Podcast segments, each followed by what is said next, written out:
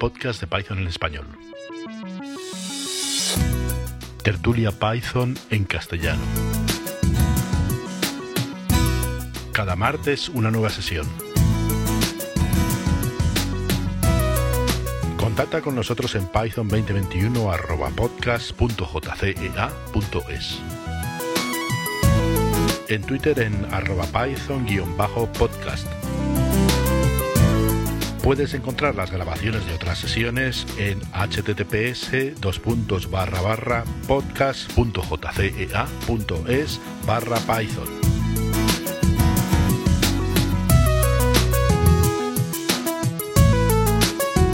Hoy, tertulia del 9 de febrero de 2021.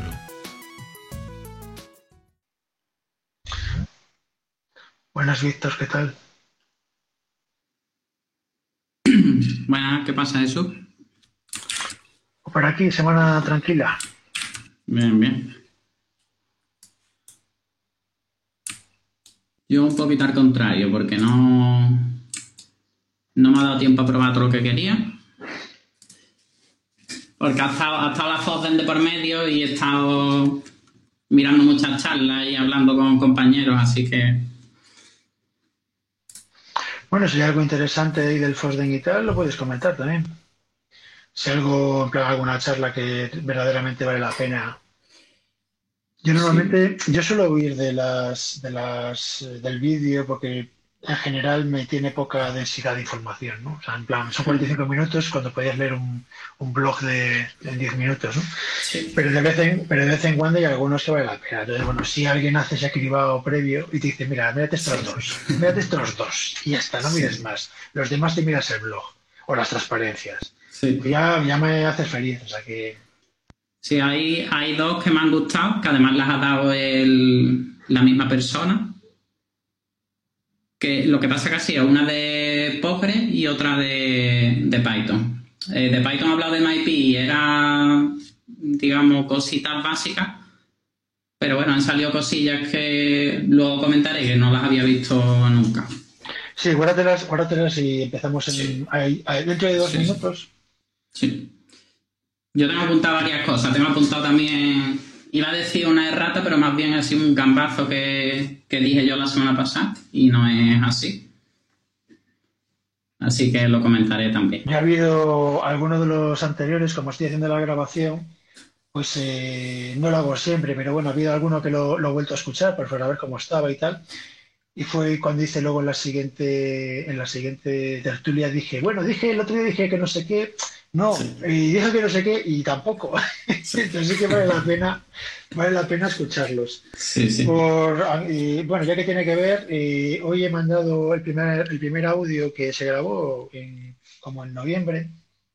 Eh, lo he mandado a alguien que se ha ofrecido de, de la gente de Python Madrid y tal, que además me insiste bastante, porque yo le- le intenté desanimar un poco, pero venía por más. Entonces digo, bueno, pues Ah, bien, bien. te paso uno, lo que sí te pido, o sea, a ver, no te, no te dejes los cuernos, ¿no? Que esto, esto es semanal. Y, o sea, no te desanimes y te rindas por querer hacerlo perfecto. Pero que sí, lo que sí que te pido es que si, que si al final te aburre o lo que sea, que cuanto antes lo sueltes, mejor, ¿no? Porque claro, como que alguien se carga de eso ya, y si luego pasan dos meses y no lo tiene, Claro. Pues mejor que lo diga cuanto antes, que le aburre y que pasa. O sea, es total, son, es un voluntario, así que no se le puede exigir nada. Y yo he editado, yo he editado mucho y sé que es lo más aburrido del mundo y tal. Pero bueno, a ver, lo- se lo me ha dado hoy por la tarde, todavía no me ha dado la confirmación siquiera de, de que lo, de que lo tenga. Pero bueno, con un poco de suerte, si no lo hace él, que espero que sí, pues eh, que sea de, de mosca gojonera, ¿no? Para insistirme en plan, oye, que, coño, que hay gente que no puede estar, de verdad. Pero la verdad que es un coñazo, sinceramente. Habría que, habría que inventar una empresa para, para grabar audios de calidad directamente. Y que te, que te lo vaya haciendo ya sobre la marcha todo. Que, te lo vaya nivelando, que te lo vaya. Sí, bueno, a ver, lo de nivelar sí que es algo que se puede hacer en postproducción. O sea, casi todo se puede hacer en postproducción. Nosotros una, una- un problema que tenemos eh, que es solucionable de aquella manera, pero se podría arreglar es que ahora mismo yo estoy grabando una pista con las voces de todos. De hecho, yo estoy entrando, yo me veo en el ordenador. De hecho, cuando no veo para la pantalla, es que estoy viendo para el ordenador, estoy viendo para otra pantalla. ¿vale? O sea, yo te estoy viendo la cara ahora, aunque tú me digas que te estás viendo, Jesús, te estoy viendo la cara, ¿no? Pero entro por el, por el móvil para, para, poder usar el Bluetooth y entrar por el móvil y tal, y, y entrar como entráis todos, ¿no? Entonces yo eh, la grabación la hago en el ordenador y grabo el audio que me llega de todo el mundo por igual, incluyendo el mío por el móvil. Llego como si fuera un usuario más, ¿no? Para que, para que, bueno, para tener el mismo nivel de calidad y tal. Que no sea, que no destaque, ¿no? Y, pero, y entonces cosas como el control de volumen y cosas así eh, se pueden hacer a posteriori. Pero claro, el hecho de llegar todos como una única pista, es un rollo, por ejemplo, pues eh, como tú hace un segundo estabas tecleando, por ejemplo, hace un momento estabas tecleando y eso, si alguien está hablando a la vez, no puedes borrar ese sonido, ¿no? Lo, guay sería poder tener varios, que cada uno tuviera su canal. Sí. Y entonces puedes silenciar canales, eh, incluso por software, ¿no? Pues puedes decir, bueno, pues el canal que tenga más el canal que tenga más potencia, los demás los, los demás los bloquea, ¿no? Por ejemplo, cosas de ese estilo, ¿no? Y luego hace tiempo, hace tiempo, como un año o así, los de un año o más, los de Mozilla sacaron. Hola. Eh, vale, funciona el micro entonces. Sí, sí funciona, sí, funciona. Los de Mozilla sacaron como hace un año, dos años, sacaron una red neuronal de cancelación de ruidos para voz que, es bastante, que es muy espectacular. O sea, es lo que se usa para el tema de WebRTC, por lo que estamos usando ahora mismo, por ejemplo, ¿no? Probablemente. Que ya va incluido en el navegador, pero ellos eh, fue un producto de, Mozilla, digamos, eh, pues una red ya entrenada, ¿no? Para, para extraer, extraer voz de una fuente ruidosa. Y, es un módulo por ahí en C++, no sé qué tal, tal, y hace tiempo que tengo ganas pues, de meterlo, si no lo ha hecho alguien ya, que puede ser que en este año lo haya hecho alguien, pues meterle un wrapper en Python y poderle pasar el sonido, ¿no? Y que me dé el sonido limpio, tío. y la verdad que la demo, la demo eh, la tienen online y tal, que tú, o sea, tiene voz masculinas y femeninas con diversos niveles de ruido y diversos tipos de ruido. Ruido de tráfico en la calle, ruido de oficina, de gente hablando de fondo, tecleos y llamadas telefónicas y la hostia y tal. Y el resultado es espectacular, o sea, es acojonante, ¿no? Y dices, coño, esto...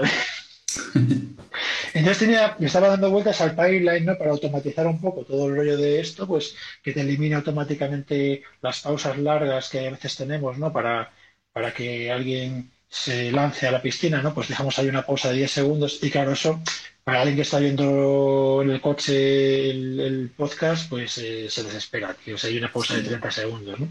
Entonces, pero claro, una pausa sí que se puede eliminar, porque una, pausa, una pausa la reconoces, ¿no? Como que no tiene sonido. Entonces, puedes hacer cosas en plan, bueno, si la pausa dura más de 5 segundos, reduzco toda la pausa entera a 3 segundos. O sea, quito toda la pausa y dejo solo 3 segundos para que se vea que hay ahí una pausa, porque luego cambia el tono de voz y tal, ¿no? Sí. Pero que no sea una pausa de 30 segundos. Y el tema este del cancelador de ruido y lo de comprimir la voz, no compresión de datos en plan MP3, sino comprimir el rango dinámico de la voz para que todos sonemos más o menos el mismo volumen y cosas así. Te llevo tiempo dándole vueltas a que eso es automático, ¿no? O sea, que es un programa. Haces un programa que haga todo esto y tal. Pero bueno, la vida es dura y hay que comer y esas cosas. Entonces, eh, la languidece. Y este hombre se ha ofrecido voluntario le he pasado uno de momento y se lo he pasado hoy, con lo cual todavía no, no, o sea, seguramente no lo habrá oído. Y una cosa también que le he comentado es que si hay cosas que le cuestan mucho por cómo grabamos la, por cómo grabamos, ¿no? Lo que sea, pues que se dejan los cuernos para arreglarlo, pero que luego señale pues que determinada persona, por ejemplo, que sistemáticamente su voz es jodida por, por el micro que tiene o lo que sea, no pasa a verlo, ¿no? Y a lo mejor no se puede hacer algo al respecto, dependiendo de lo que sea. Pero simplemente que no, no te comas el marrón, o sea, sistemáticamente de, de, hay un determinado problema con la grabación siempre, pues digo, pues, macho, dilo que a lo mejor se puede arreglar cuando mm. el momento de grabar, ¿no?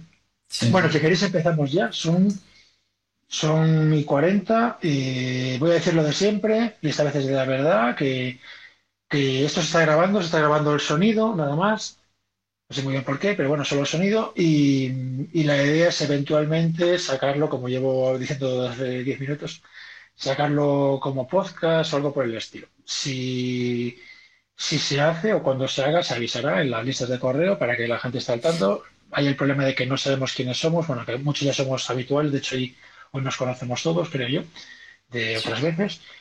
Pero hay veces que hay gente que entra solo una vez y cosas así. Entonces lo avisaré si se publica, lo avisaré en la lista de correo para que, bueno, si alguien tiene algo que comentar, que lo comente, ¿no? Y también mi plan es, en su momento, pues sacarlo con, con un índice, en plan, en el minuto no sé qué, se habla de lo que sea, ¿no? Porque son conversaciones de dos horas. Y incluso para que luego los buscadores, joder, pues que salga algo, que es uno de los problemas de, del formato de audio de vídeo, que luego quieres hacer búsquedas y no puedes. Pues otra de mis batallitas que por ahí es de transcribir automáticamente el audio y cosas por el estilo. Pero bueno, entonces básicamente eso se está grabando, la idea es emitirlo en el futuro. y si habláis, pues entiende que os parece bien. ¿Vale? Digo que, ya digo que si se da el caso avisaría, no será una sorpresa que de repente eras famoso y no sepas por qué, que la gente te reconoce por la calle. por lo menos sabrás por qué. Bueno, pues ah. nada, eh, si queréis empezamos ya. Si alguien quiere, yo como siempre tengo cosas apuntadas aquí que a lo largo de la semana me van surgiendo, me parecen interesantes para comentarlas, pero bueno, las, las prefiero usar de relleno. Si alguien más tiene algo mejor, perfecto.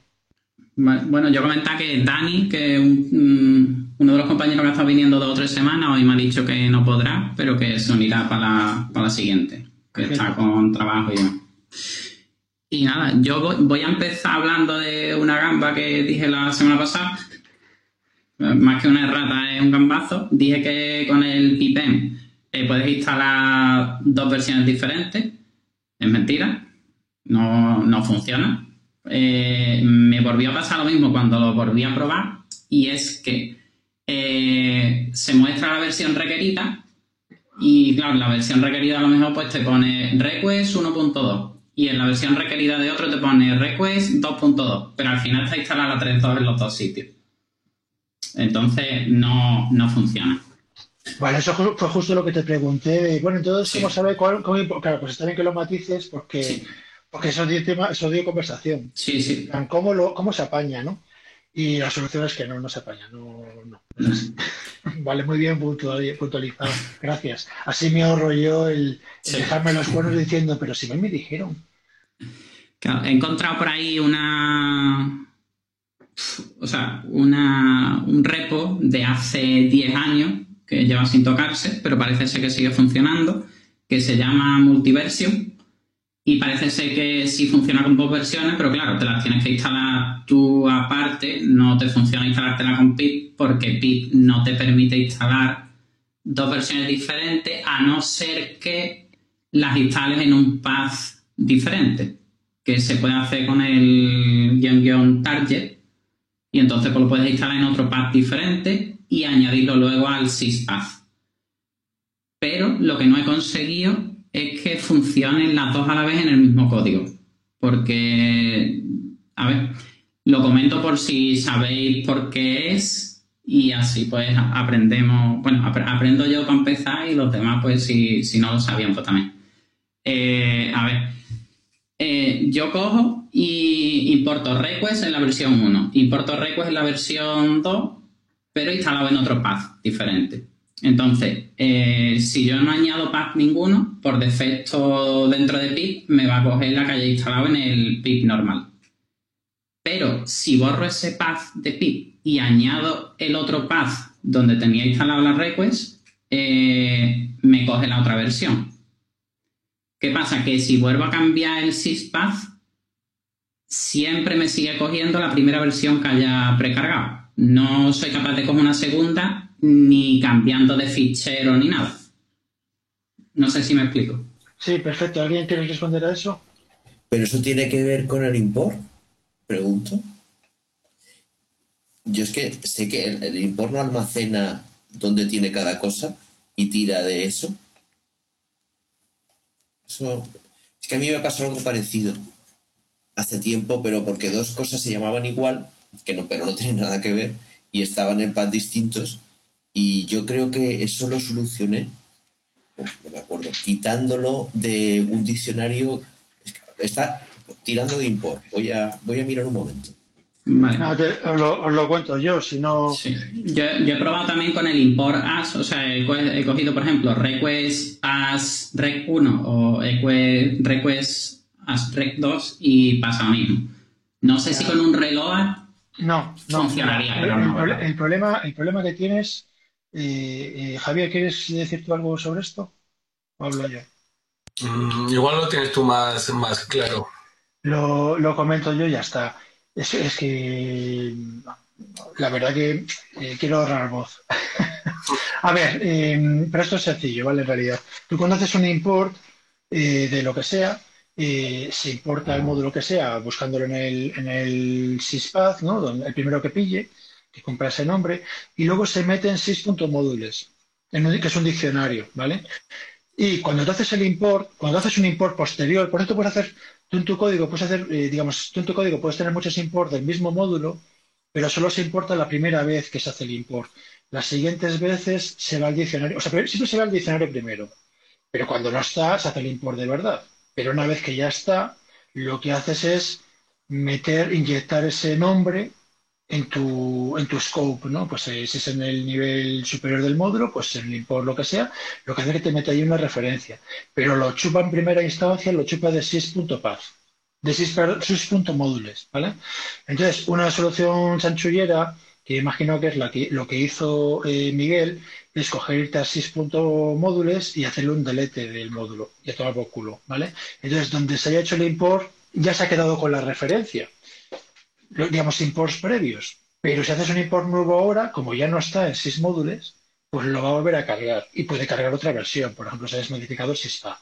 ¿Qué ocurre? Que eso, eso es una receta para el desastre, por ejemplo, si lo que estás importando tiene un módulo en C. Porque si tiene un módulo en C, no se contempla la opción de que un módulo se importe dos veces, o probablemente explote por algún lado, ¿vale? Y tú en principio cuando haces un import, pues no, como el código no sea tuyo tal, pues no sabes qué gallo está importando, ¿no? Luego, además, tú, el módulo que importas, a su vez importa otros módulos. Entonces, si tú te cargas su módulo y luego haces un import y se vuelve a cargar el módulo original, va a seguir usando los módulos que, se- que- que importó su versión anterior. Y si, ha cambiado las dependencias, etcétera, pues va a usar versiones que no se corresponden a lo que él quiere usar. Por ejemplo, yo que sé, request usa URL 3, ¿no? Se llama URL 3 lib, ¿no? Bueno, pues la versión que usaría sería, la misma versión cuando la otra versión de request requiere una versión diferente, con lo cual te cascará por ahí, digamos, por dependencias transitivas, ¿no? Pero dependiendo del, dependiendo del código que tengas, o si tú controlas un poco el código, por ejemplo, porque es tuyo y quieres cargar, yo sé, pues varios módulos que se llaman igual, porque, bueno, mejor no lo hagan. O sea, ese es el típico ejemplo de no vayas por ahí. Pero, resumen, el motivo último de que no te funcione es que tú, haces un import, lo que sea, se mete en un diccionario que es en sys.módules, ¿vale? Y siguientes imports van a chupar de ahí. Manipular sys.módules es, eh, en el caso general, te va a explotar tu programa, ¿no?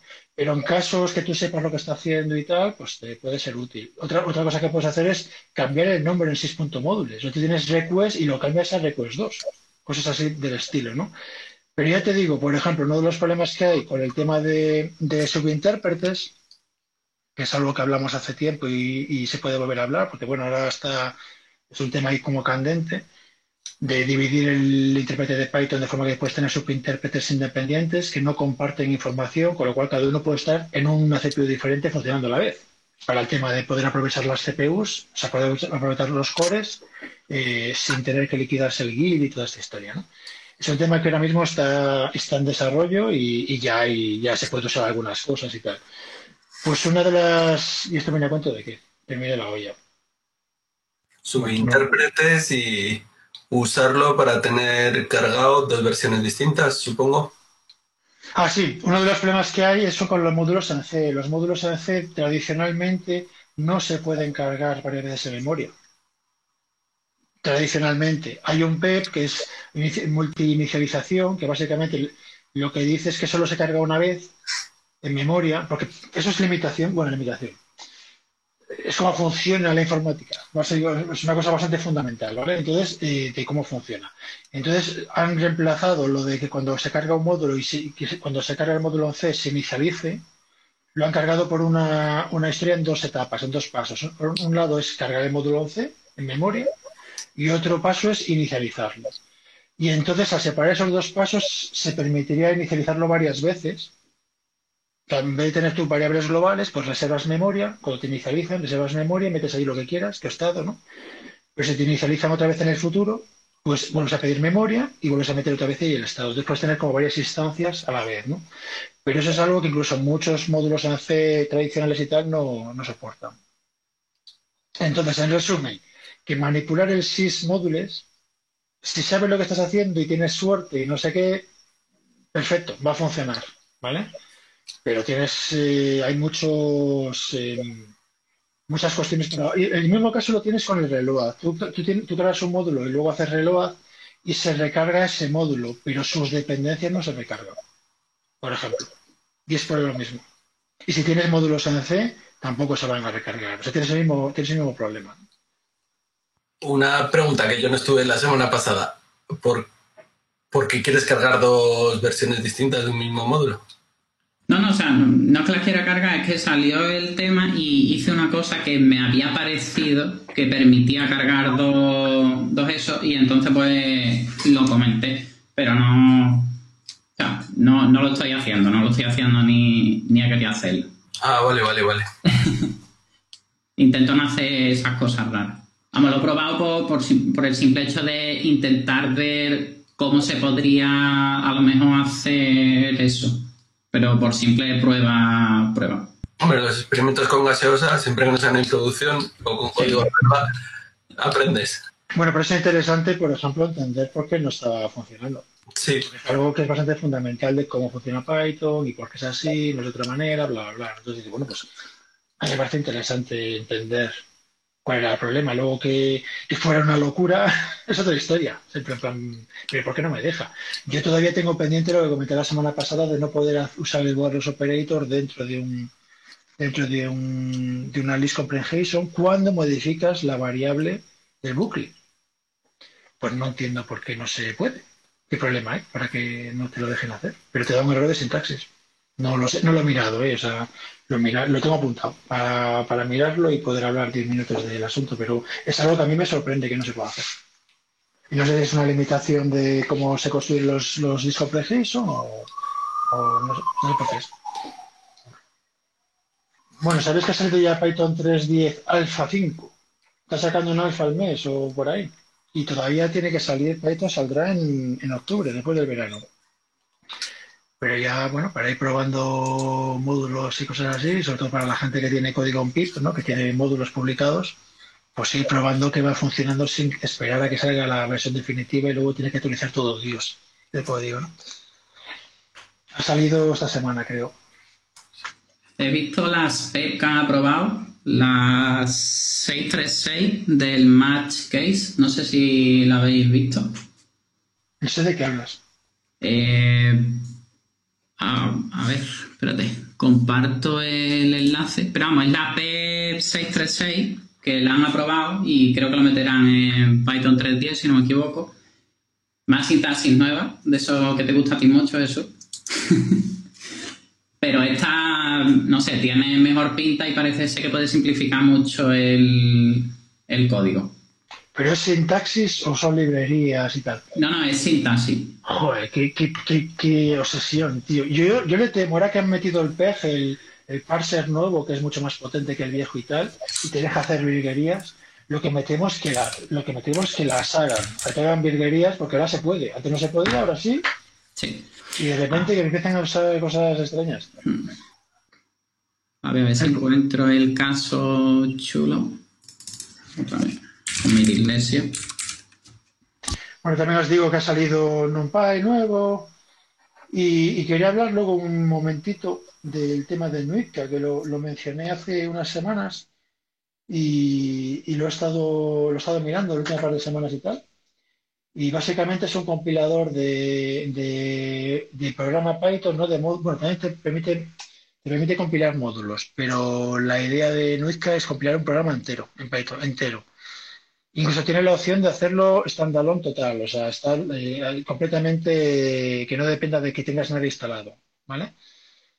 Con lo cual, esto se lo quería comentar a Eduardo, que no está hoy, eh, aparentemente, de momento, eh, por el tema de eso de que se queja siempre de que no puede usar las versiones nuevas de Python porque el cliente no lo tiene instalado y dice, no, mira, aquí es que tú le das, tú le das un zip que mide 37 megas, que no es ningún, que casi lo puedes mandar por mail hoy en día, y ahí va tu, va todo, va tu programa, el intérprete, va todo, ¿vale? Y funciona bastante bien, la verdad. Me, ha sorprendido porque comparado con otras cosas como Zyton, etcétera, que es más para, para compilar, aparte del tema de la velocidad, ¿no? Pero para compilar módulos, eh, Nuica está más pensado para compilar programas enteros. Te, carga, te coge todas las dependencias, te las compila C++ y te genera un binario. Sin bitcode y sin hostias, ¿no? El rendimiento, no te aprovecha los, tipos ahora mismo, eh, tema de que ya hemos hablado alguna vez, creo que de momento no los usa y el rendimiento más o menos a lo mejor es de 2 1 de, velocidad. O sea, sí que te aumenta la velocidad, pero no es su prioridad. Su prioridad es hacer un ejecutable. Lo cual mola, mola. Y sobre todo que es muy compatible. Lo he estado probando con programas míos gordos que son decenas de, módulos, imports, imports y tal, y, me ha generado un binario autocontenido que no depende de nada. Está, está guay.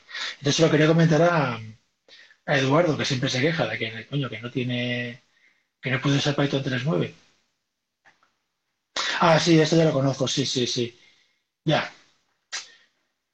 Bueno, en fin, mm, no, no le he prestado mucha atención al asunto, no quiero, no quiero verlo hasta que, hasta que sea, hasta que sea oficial. Pero sí, es verdad, es más sintaxis mágica.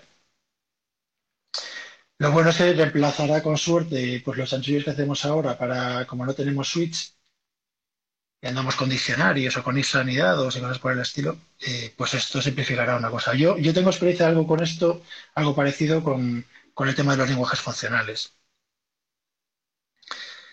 Pero, pero bueno, no lo sé.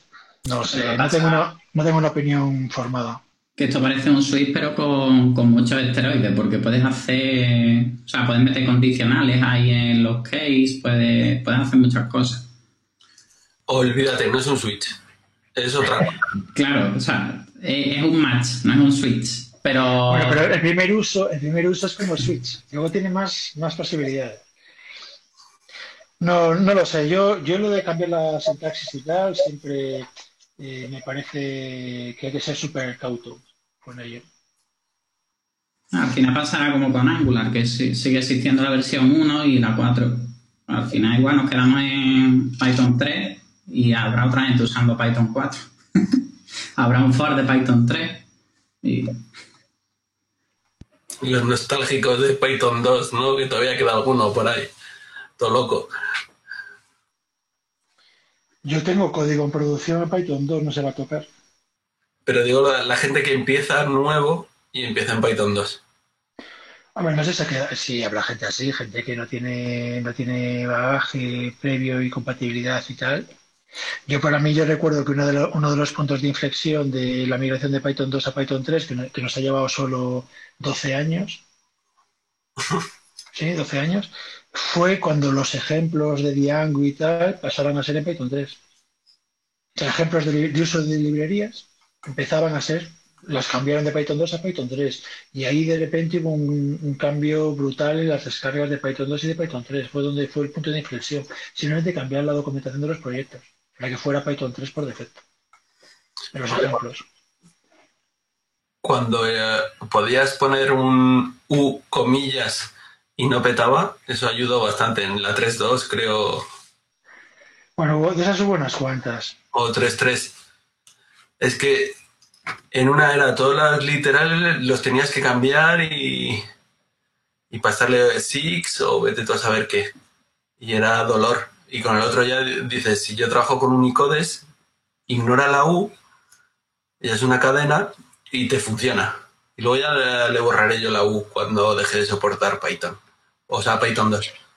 En general, la verdad que yo, viéndola más desde dentro y desde afuera, las dos cosas, la migración de Python 2 a Python 3 yo creo que se ha hecho, se ha hecho muy mal. Se ha hecho fatal. Eh, es, una, o sea, es, un, es un caso en el que Python podría haber sido al carajo, directamente.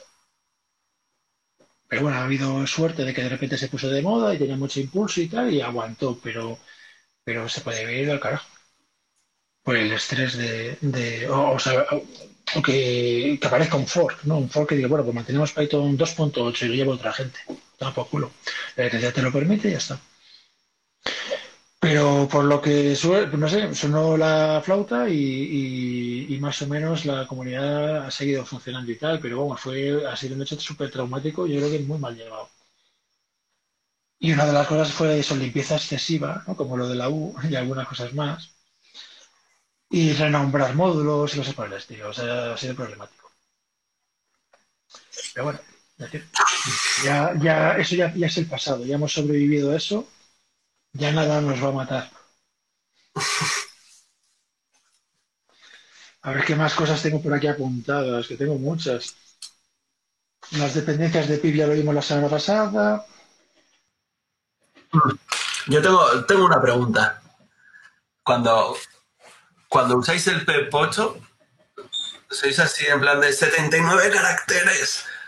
¿O, habéis leído el PEP8 que hay una, una sección de se permite hasta 99 caracteres y lo usáis tranquilamente? Yo hoy he tocado código para, para dividir líneas en dos, hoy, por el PEP8, o sea, por Flake, Flake 8, Flake 8. Dice, línea de larga, la, he dividido en dos y ya está. Sí, pero eh, ¿siempre sois estrictos en plan del 79 caracteres o...? No. Versión laxa también que está permitida por el PEP8. Yo, tengo mis dos líneas diferenciadas, o sea, una está en el 79 intento que sea hasta ahí, pero si hay cosas que veo que se entiendan peor si las parto que si las dejo en la misma línea, las dejo hasta las 100. Si ya me paso de las 100, tengo que buscarme alguna manera para que eso no, o sea, para que no sea más. Es lo que yo suelo hacer. ¿Y cómo haces para que, para que Flake y tal no se te queje? Eh, eh ficheros de configuración. Todos, o sea, PyLink tiene su punto PLINTRC o algo así. Y le puedes definir el tamaño de las líneas de tu código. Sí, pero yo quiero, yo quiero que se siga quejando de cuando me paso de 80, salvo en estas dos líneas. Ah, vale. Muchas veces le puedes meter un comentario. En no QA suele funcionar en todos. Pero luego también puedes poner el PyLint y ignore y el código de error. O Vale. sí, o sea, escapáis, escapáis esas líneas y puntualmente y ya está. Sí, ahí lo que pasa es que hay un problema y es que a lo mejor tú estás leyendo, o sea, tienes tu pantallita y la tienes puesto justo hasta el 100, ¿vale? Entonces te queda todo muy bonito. Y ahora añades el no QA y como que se te parte. Entonces ya, ya... Genera el, Ahí está, es el que genera el, error. Entonces, yo lo que tengo normalmente hecho es, eh, como tengo las líneas en el BIM que se me ven, eh, eh, paso. Eso lo tengo yo para que el flake no se queje y ya está. Vale, yo lo suelo configurar a nivel de proyecto, que es donde, donde tengo lo que lanza los linters y, luego el que tenga un editor así raro, ¿no? Pues que se lo configure cuando en un proyecto se aprueba de vamos a hacerlo en plan así, que, es para nosotros y está permitido. Y, y este acaba el tema porque en Python Ideas había alguien que estaba proponiendo un cambio de sintaxis raro de, de mezclar if con with y tú así meter una línea para ahorrarte cuatro espacios de tabulación. Y era como, vamos a extender la sintaxis del lenguaje para ahorrarte cuatro espacios. Y cosas así muy raras. Yo, recuerdo cuando os hablé de las listas de correo y tal, que hablé de esta de Python y ideas y os dije, tened cuidado que hay mucha idea peregrina ahí. ¿eh? Sí, sí. Es lo que se le ocurre a cualquiera. Hay joyas, ¿sabes? Hay ideas que no llegan a nada, pero que la idea sí es buena y no se la puedes aprovechar y tal, como idea pero la inmensa mayoría es borralla. Bueno, también te da una idea de, de problemas que tiene la gente. O sea, el otro día un, colega que estaba aprendiendo Python, que no se había metido antes con Python porque le obliga a tabular. Y yo, pero tú no tabulas tu código. Me dice, sí, pero no estoy obligado a hacerlo.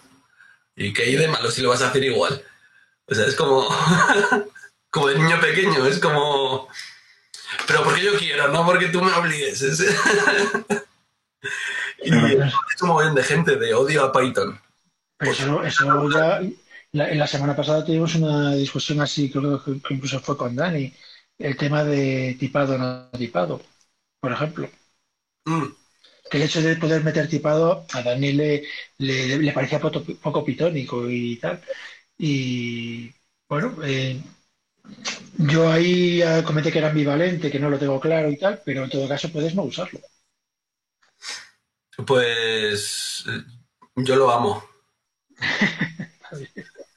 no, es que cuando estás en un proyecto grande y de pronto ves nombre variable, ¿no? Yo qué sé. Data. Porque además eh, las variables no se llaman, o sea, el parámetro no se llama con algo así coherente. Data. Dices, ¿qué coño hago yo con data aquí? Porque además estás arreglando un bug que estás en medio de un código, que has visto una excepción en Sentry, que dices, vale, está petando aquí por un null, que le llega? No lo sé. Vale, pon punto de ruptura, lanza el programa, llega hasta ahí y mira a ver qué hay. En cambio, cuando alguien te ha puesto la anotación, dices, ah, vale, que es un diccionario, un tipo de este objeto, o puede ser esto o lo otro. Y, es como, oh, me he ahorrado el debugger, el tal, el cual, el montar caso de prueba y la de Dios. O además MyPy en eso, la verdad que... A mí MyPy es que es, es, la, es la hostia de lento, el puto programa de los. Pero la verdad que como idea y tal me parece cojonudo. Ya sabéis que eso salió de, de cuando estaba Guido en, en, en, Drop, en Dropbox, que tenían, tenían ese problemas de escala, ¿no? De que ya el software de Dropbox era gordo y entraba gente nueva, sobre todo eso, gente, entra gente nueva y tienes que formarla y explicarle cómo va todo y tal. Y aquí eso te vale de documentación, aparte de control de errores y tal, ¿no? En tiempo de verificación. Es una forma de documentar el código para la gente que llega, tío, que, tienes que sentarla con los juniors, o sea, los seniors y los juniors ahí a, transferir conocimiento como, locos, ¿no? Y el proyecto salió de ahí de constatar que, coño, que es un coñazo meter gente en el equipo y explicarle cómo se conecta todo. Y con tipos es más fácil. Bueno, luego también hay una cosa que es verdad que, por ejemplo, IDEs así muy listos, como el PyChart, no sé qué usáis vosotros. Eh, cuando ponías el tipo en un comentario, porque le podías, podías poner param y el type de separan debajo. Cuando le especificabas un tipo ahí, él era lo suficientemente listo como para luego autocompletarte ese objeto y, y simplemente componer una documentación valía también para tener una idea de los tipos. Pero por alguna extraña razón, eso de documentar como que no se estila nunca. Sí, yo soy de los tíos que, que digo que a mí me gusta hacer, escribir documentación. Es una cosa, documentación técnica, me gusta. Es raro.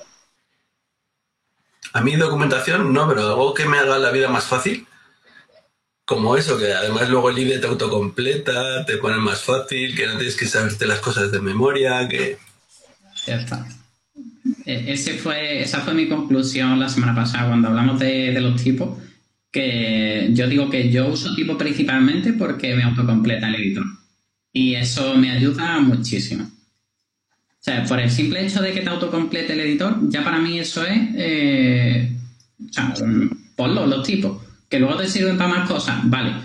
Pero eso ayuda mucho y te da mucha rapidez a la hora de, programar. A mí una cosa que me interesa es. O sea, el tema de tipos, para usar los mis proyectos y tal, pues ya digo, soy ambivalente para.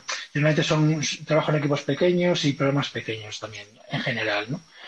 Soy más de aterrizar un par de semanas y tal y terminas el, lo que fuiste a hacer allí.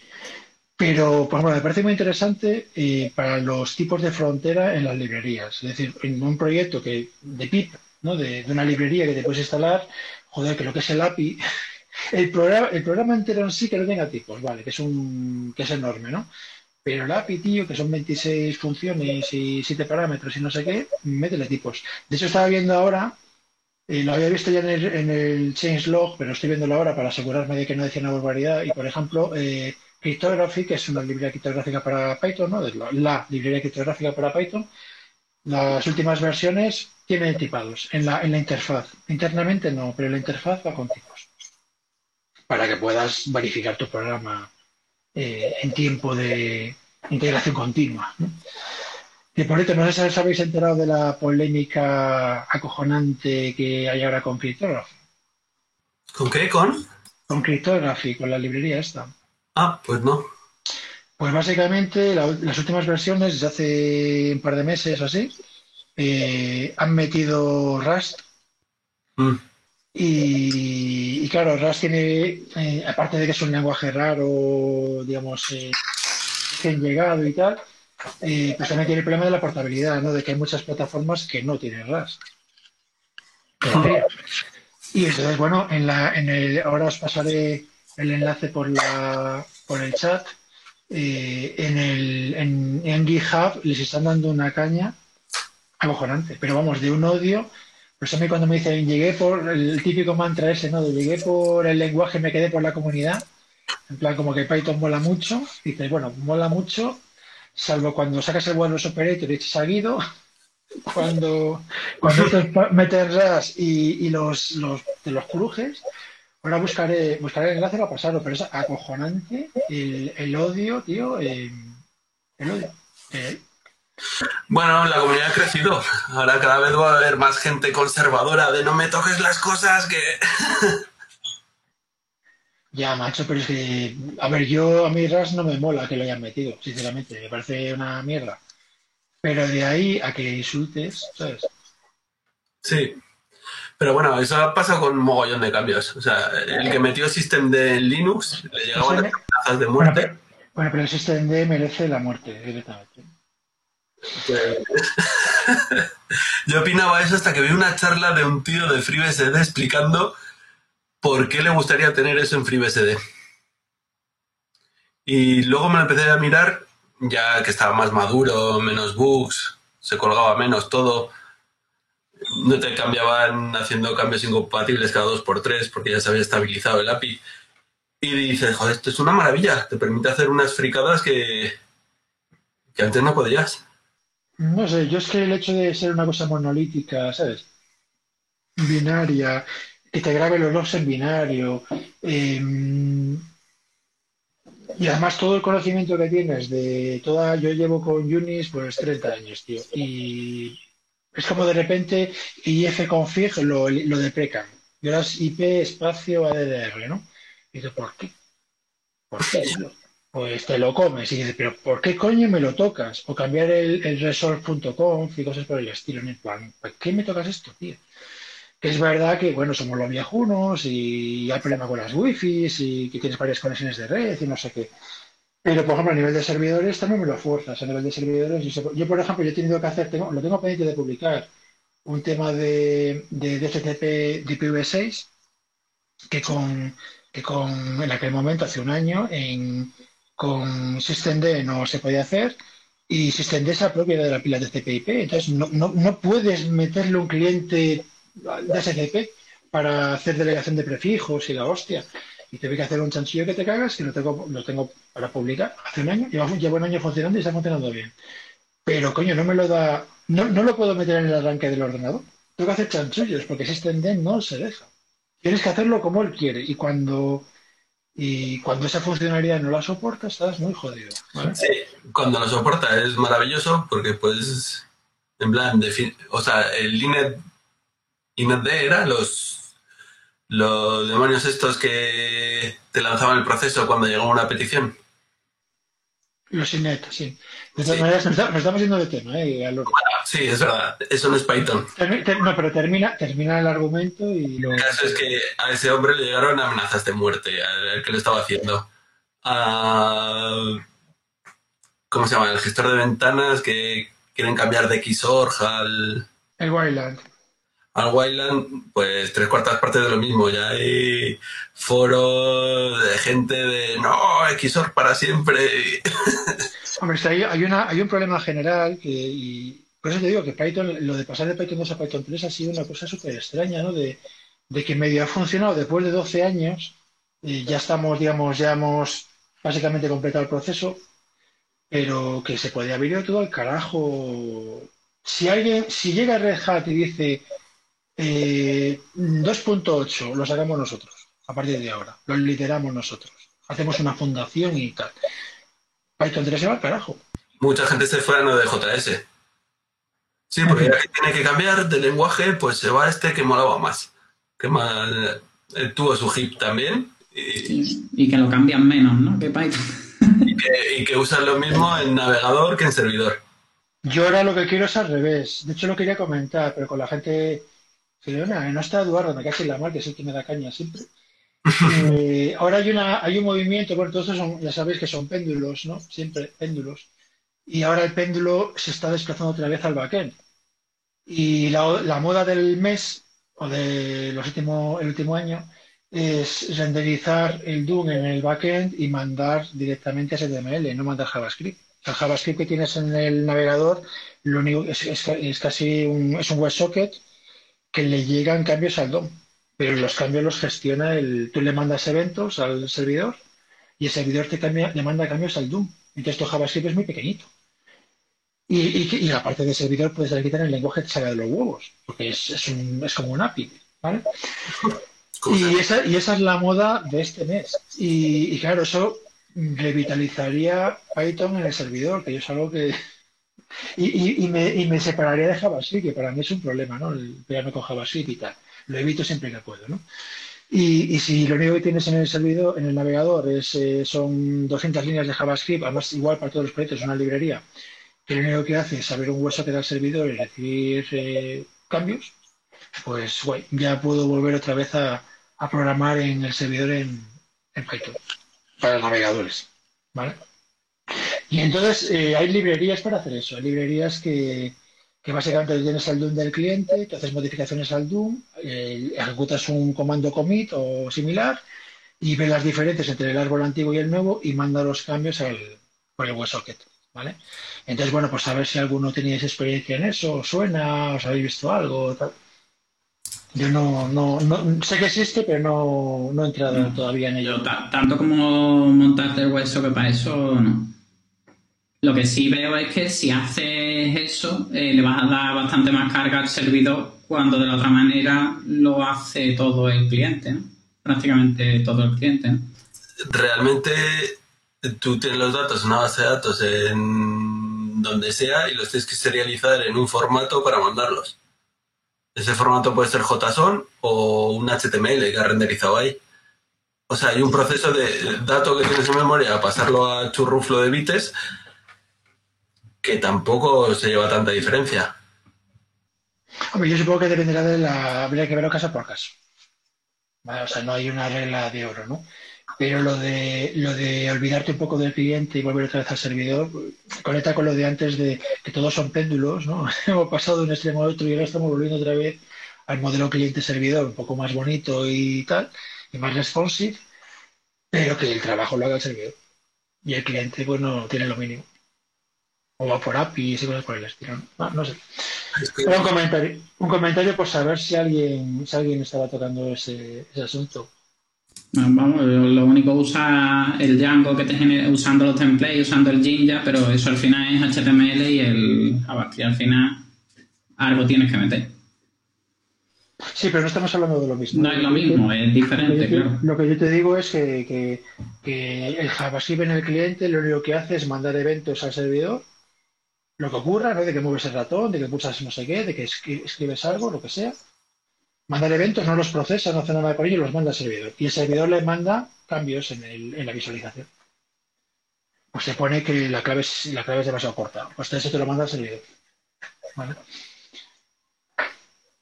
Y esto era por un tema de que, se pudieran cachar cosas y tal. No sé, hay por ahí charlitas que las tengo pendientes de ver, porque a mí lo de pasar de JavaScript me tira, tío.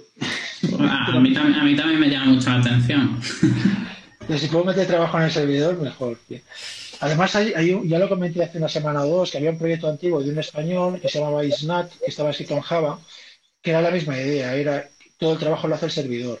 pero para mí la ventaja gorda que tenía en aquel momento esa, idea es que estaba pensado para intranet y cosas así, ¿no? empresas, no para el público general. Pero la ventaja gorda que tenía es que, claro, tú en el servidor tienes el estado del cliente en tiempo real. Entonces tú puedes ver en el servidor, te puedes pinchar una sesión de un cliente. De un cliente me refiero de, un empleado tuyo, ¿no? En plan, no, no, sé qué. Coño, te pinchas su sesión en el servidor y ves lo mismo que está viendo él. Y, cuando él mueve el ratón por la pantalla, tú lo ves que mueve el ratón. Y cuando pulsa un botón, tú lo ves porque estás, está chupando el estado del servidor. En modo, en modo solo lectura. O, te pones en modo compartido y tú actúas sobre su ventana, sobre el estado del servidor que ve él. Y esa idea me pareció acojonante para entornos intranet, ¿no? No, para, no para Internet, porque te obliga a ser Internet abierta, porque te obliga a tener el estado de los clientes, de todos los clientes, tenerlos ahí en el servidor, ¿no? Pero para...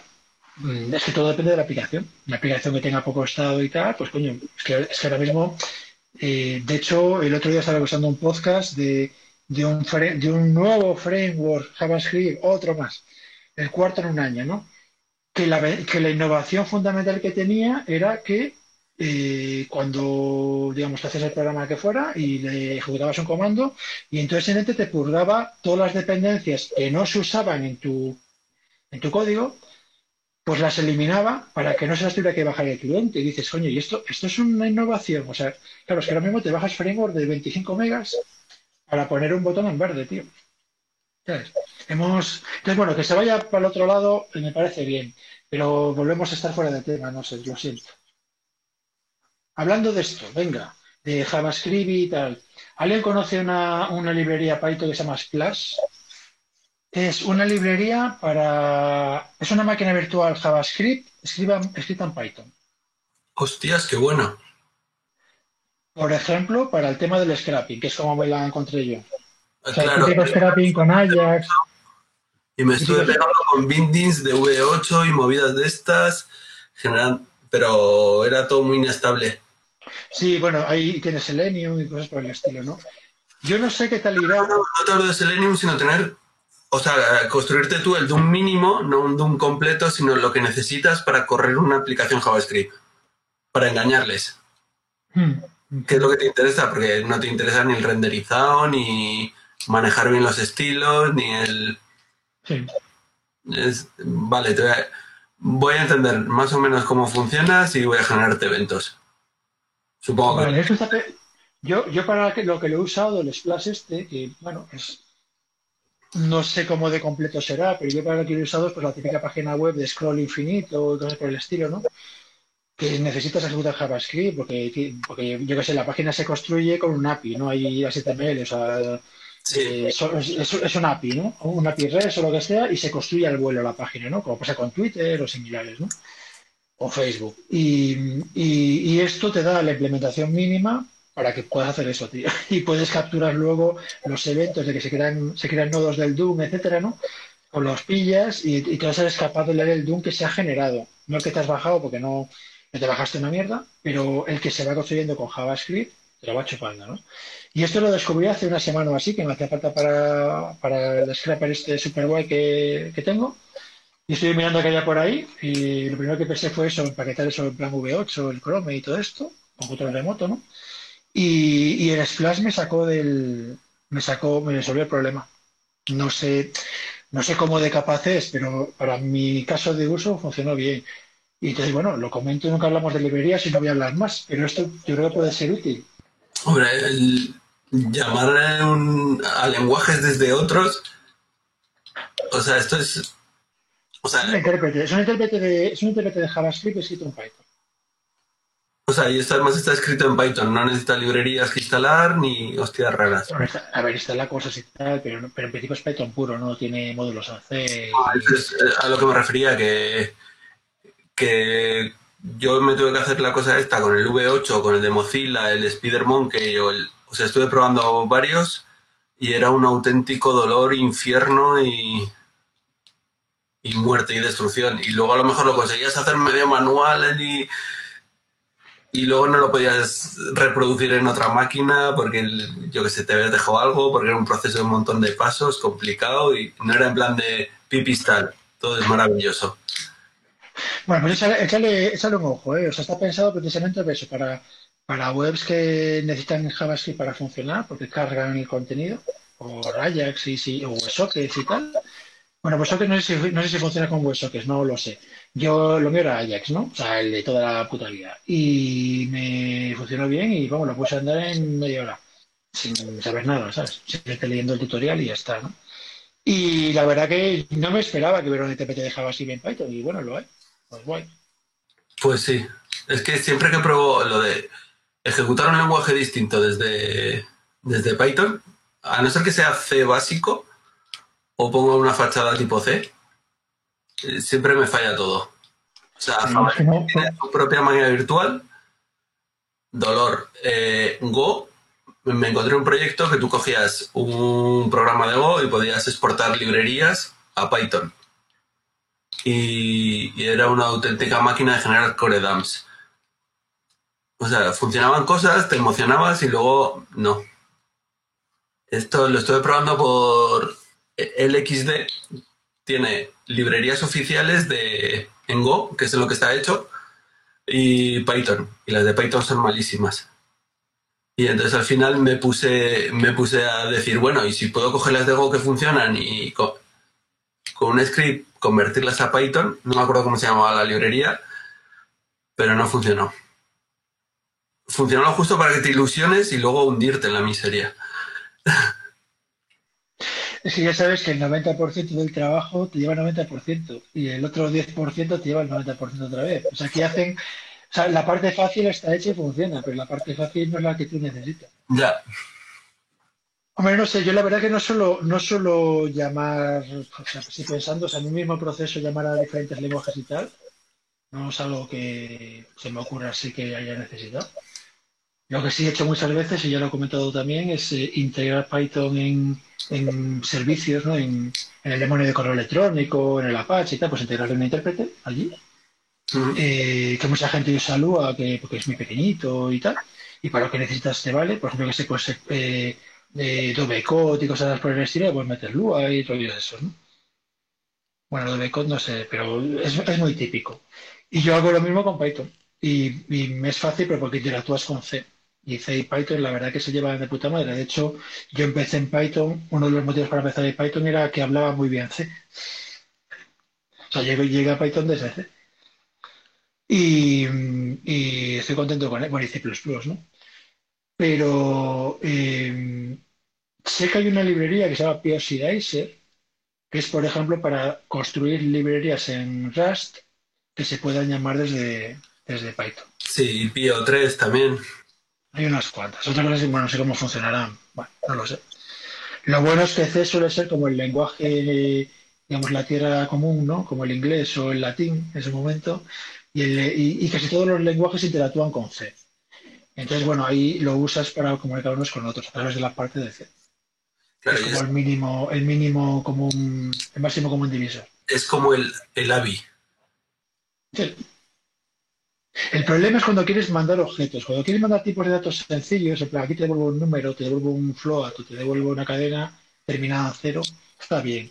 Pero cuando quieres devolver un objeto, ahí le acabas de joder, porque claro, en otro lenguaje, eso por ejemplo, el único que he visto que funcionaba bien en ese aspecto era el tema de, Java, con las implementaciones en diferentes lenguajes que, que atacabas la máquina virtual de Java. Entonces podías hablar podías compartir, eh, o sea, podías en un mismo programa tener lenguajes distintos y los objetos los podías pasar de un lado a otro y cuando llamabas un método se llamaba al, código correspondiente en el otro lenguaje y eso funcionaba bien.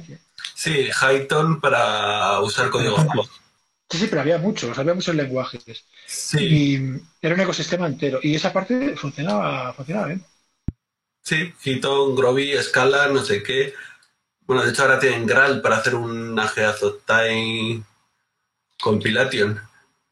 Pero no lo he probado, la verdad. Ya estoy un poco en el mundo Java.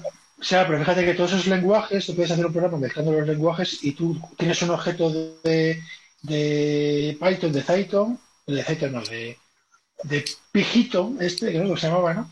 Y lo llamas desde Java normal o la, o la inversa, desde Pigiton llamas a, a, la librería estándar de Java sí, sí, objetos. Antes, antes de ser, o sea, de pasarme a Python, hacía las cosas del Java. Y de pronto tienes un montón de código y dices, hostias, es que en vez de escribir mil líneas para esto, me voy a hacer 10 o 12 para hacerme como un scriptcillo usando estas librerías que, que tengo súper guapas para envío de correo, no sé qué, no sé cuántos, acceder a este sistema empresarial que solo tenía librerías en Java. Y era como, y con 10, 12 líneas de Python me lo personalizo. Y, y empecé así. Es como tú, pero en vez de C, de Java. O sea, tú, tú, llegaste a Python porque era el lenguaje glue, ¿no? El lenguaje pegamento este que se dice siempre. Realmente llegué a Python por otra cosa. Cuando buscaba algún algoritmo y tal, mi base en matemáticas es malísima. Entonces muchas veces con todo... Y tampoco estudié informática ni esto. Entonces el Bauer Nauer Form hace muchos años, cuando empecé, pues no lo entendía. las notaciones matemáticas no las entendía. Y leía un algoritmo, un paper, y, no entendía nada. Pero si tenía pues un poco de pseudocódigo, de, o me buscaba una implementación de referencia en un lenguaje que conociese, y con eso empezaba a entenderlo. Entonces, siempre que me buscaba ejemplos en Internet, de Java, de C, de todos estos estaban mal tabulados. Y el de Python siempre, siempre, siempre era el más limpio y el que mejor tabulado estaba y el que era como, lo lees y lo entiendes. Entonces me acuerdo de estar mirando lo de eh, redes bayesianas, el spam bayes, que se puso de moda para filtros anti-spam y, y luego temas de estadística de Chicuaz y cosas de estas que a mí me sonaban a chino y luego pues poco a poco te vas metiendo te vas metiendo porque tienes un código que lo entiendes. Y ese código era Python siempre. Que era un lenguaje que yo no usaba, pero que entendía. Era así como una cosa misteriosa. O sea, yo programaba en Java, había programado en C, en código máquina, por cosas de electrónica. Pero Python de pronto lo lees y lo entiendes. ¿Qué es esto? ¿Qué, es esta maravilla? Y siempre te lo encuentras ejemplos bien tabulados. Como, oh. y así empecé. Pues no es mala, no es mala forma de descubrirlo. Yo lo he contado alguna vez, como empecé yo. Yo, yo venía de, bueno, había tocado algo de PHP buscando, buscando la luz. Solo hice un proyecto en PHP y no hice más. Y, pero yo originalmente venía de, básicamente de C. Y, estaba ya hasta las huevos de, volver a escribir otra vez una lista enlazada y recogida de basuras y tal por enésima, ¿no? Y cosas como, yo qué sé, pues abrir una conexión con un servidor y bajarte, bajarte una web, eh, pues eran, eran tres, folios llenos de código, ¿no? Y memory leaks y la hostia inverso. Entonces estoy mirando qué había por ahí. Y en aquel momento lo que lo petaba, esto estoy hablando del año, año 96 o por ahí, 96, 98, lo que lo petaba era Java, ¿no? Pero vi el Primo La Mundo de Java, que era medio folio, y dije, voy a seguir buscando. Y, luego vi el Pringola Mundo de Python, que era Pringola Mundo, y dije, ah, voy a verme el tutorial que tienen aquí en la web. Me vi el tutorial que eran dos horas, de, desde Pringola Mundo hasta crear un objeto y tal. Y, luego vi que hablaba bien con C, tanto para integrarlo dentro como para que fuera, o sea, tanto como que fuera que él llamara C o que el C le llamara él. Y ya no busqué más. Y luego fue el proselitismo de, ¿alguien sabe lo que es Python? Sí, pues mola mucho, tal. Yo recuerdo cuando, teníamos en las cenas semanales de los coleguillas, ¿no? Que todos estaban con PHP, yo decía, Python mola, Python mola, Python mola. Y pasaban de mi culo. Lo que raro es que en esa fecha no te toparas con Perl. Ah, no, Perl, ya, era viejo en mi época.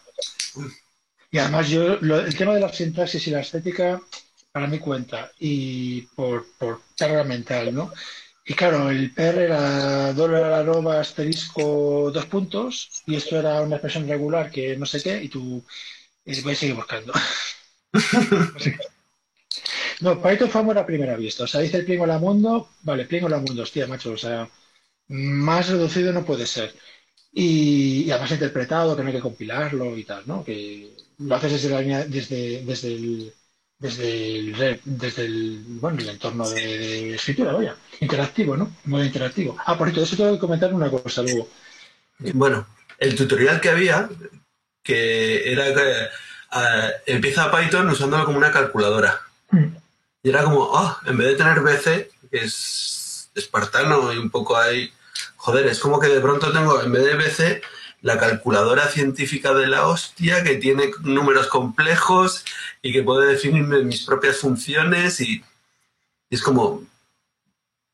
Y encima es un lenguaje de programación de verdad y me vale para más cosas. Y era como, mira, ya no, no volví a ejecutar BC nunca más. A no ser que fuese un script, un shell script para hacer algún cálculo, ahí ya se pasó. Ya es. Pues mira, que raro, yo BC lo uso a diario para todo. Es extraña. Es costumbre, tío. BC menos L, además que lo tengo ya, la memoria muscular. BC menos L, que ya no me acuerdo de qué coño hace el L, tío. Pero siempre BC menos L. y ni me acuerdo lo que significa ya. Eh, a ver, os comento más cosas.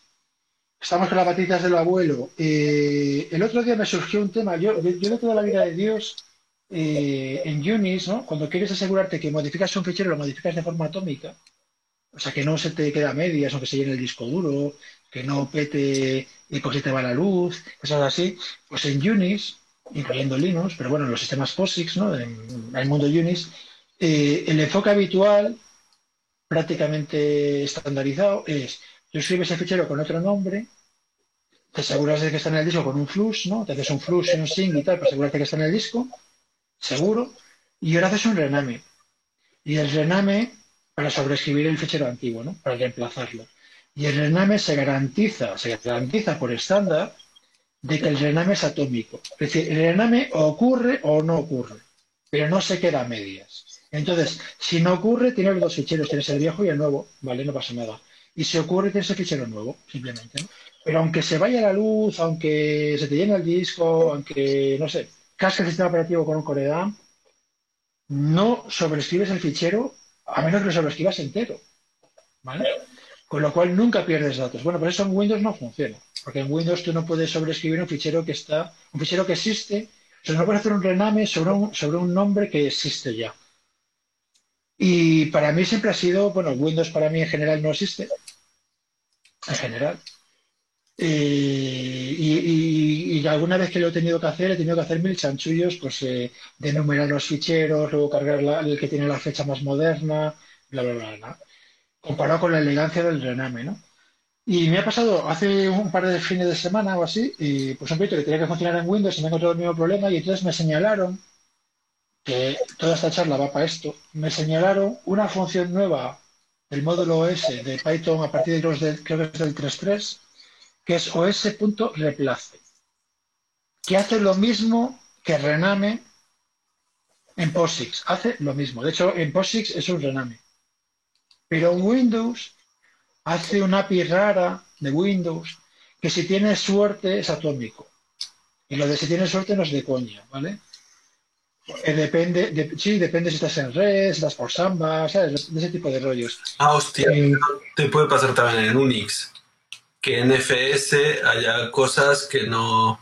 O sea, temas de. No sé qué se perdían en alguna versión de NFS o de configuración o de alguna vaina de esas. Me ha pasado. Bueno, a lo que, a lo que voy es que ahora tenemos ya desde hace bastantes años, pero que no me había enterado, tenemos el OS Replace que funciona tanto en Windows como en Linux, bueno, Unix, y que te hace, en, en, el mundo Unix, te hace lo mismo que te decía antes el Rename, con lo cual, bueno, ya he cambiado el chip mental en vez de poner rename, poner replace, ¿no?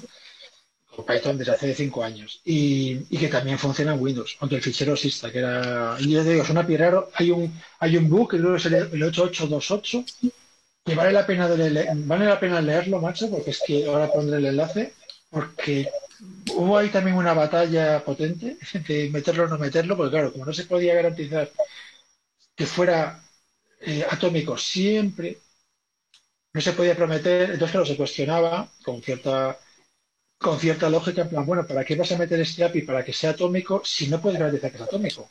Siempre. Entonces, como que estás haciendo una promesa falsa. Y de hecho, cuando te vas a la documentación de, de os.replace, la documentación normal del módulo OS de, Python, te pone que en, que en, Unix, sistemas POSIX, o sea, Unix, básicamente, sistemas POSIX se garantiza que es atómico.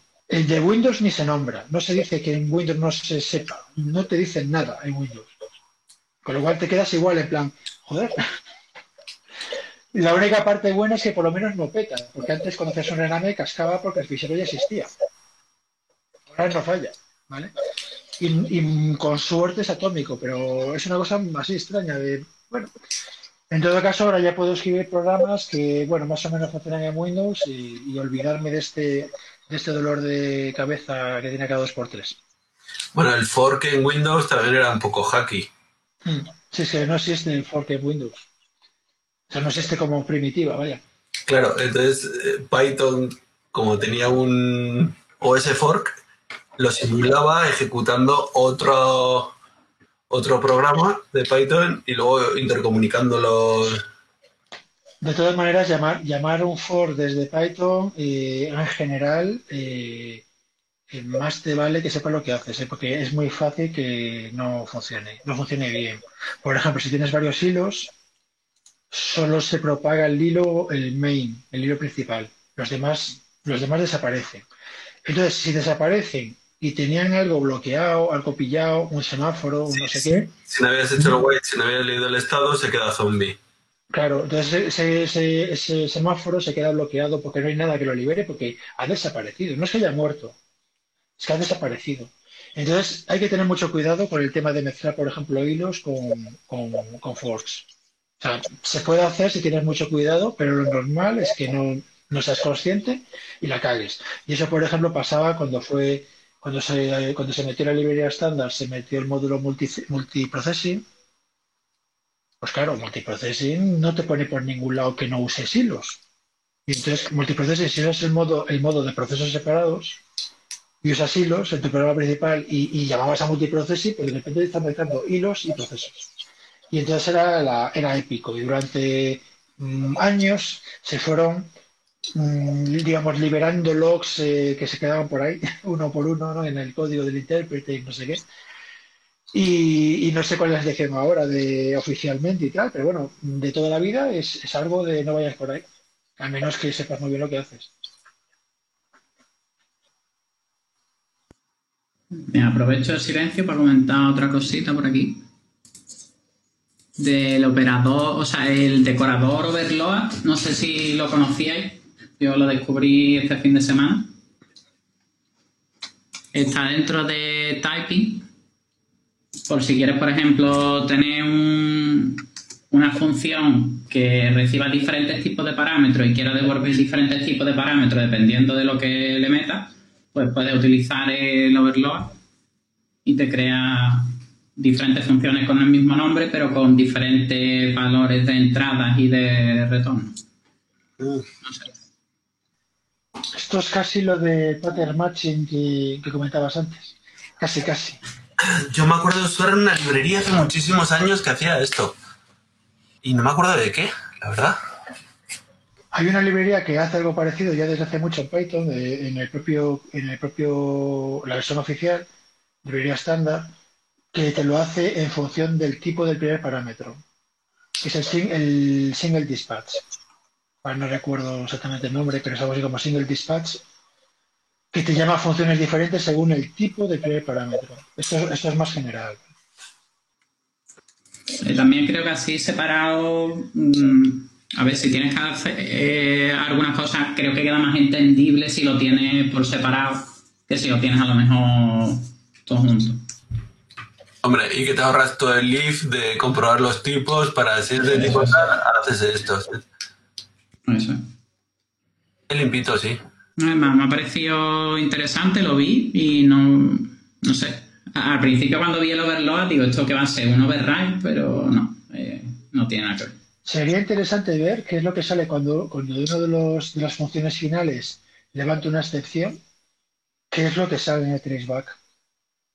Porque tendrá que salir la función intermedia que se genera Para, hacer el dispatching. Tendrá que salir en el. Y es una función que tú no ves en el código por ningún lado, es, mágica. La, la, última, ¿no? Se supone que tú tienes una función que no está overload, será la que tirará. No, no, lo que me refiero es que tú llamas a una, como en el ejemplo que pone la documentación, tú llamas, yo que sé, a la que le pasas bytes, ¿no? Y si dentro tiene, levanta una excepción porque falla algo, cuando ves el traceback tendrás que ver, bueno, la función esa, el que lo llama, pero ahí en medio, en medio habrá una función que tú no has escrito que es la que hace el dispatching de tipos. Vale, vale.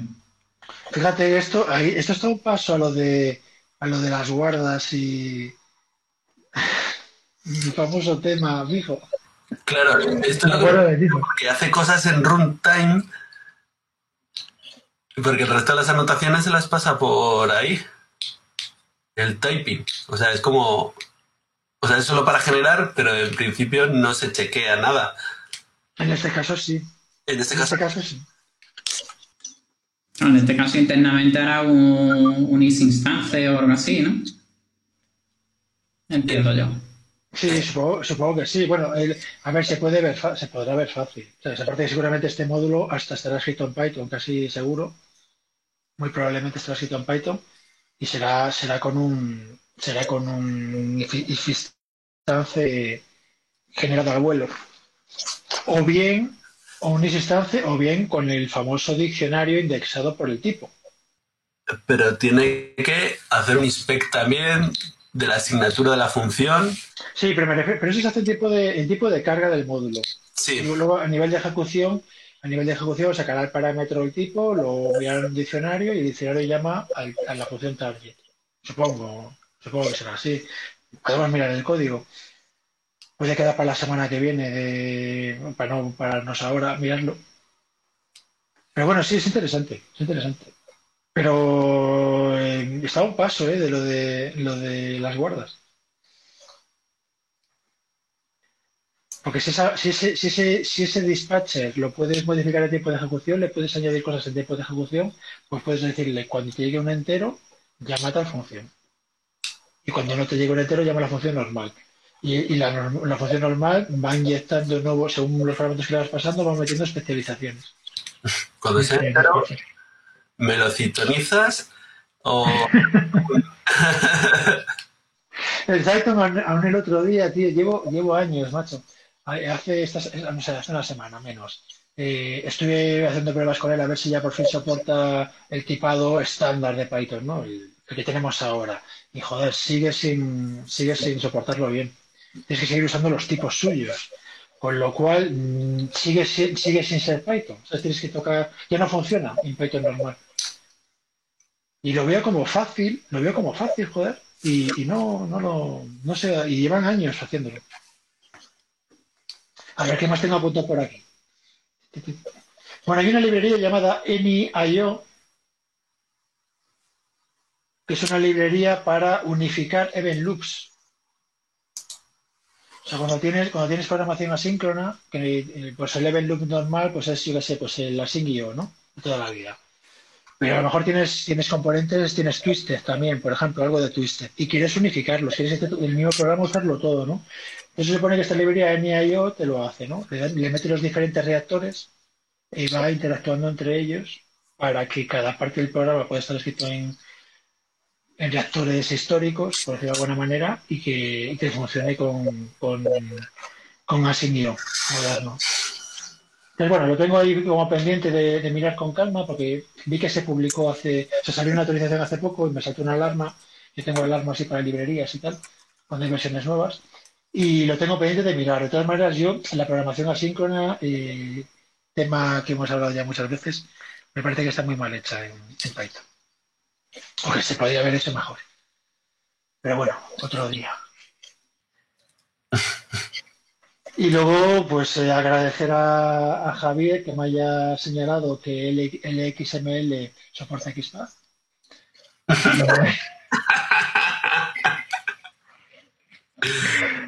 No, que fue una epifanía, tío, porque claro, tú ves, tú ves por internet y, y todas son Beautiful Show, Beautiful Show, Beautiful Shop, ¿no?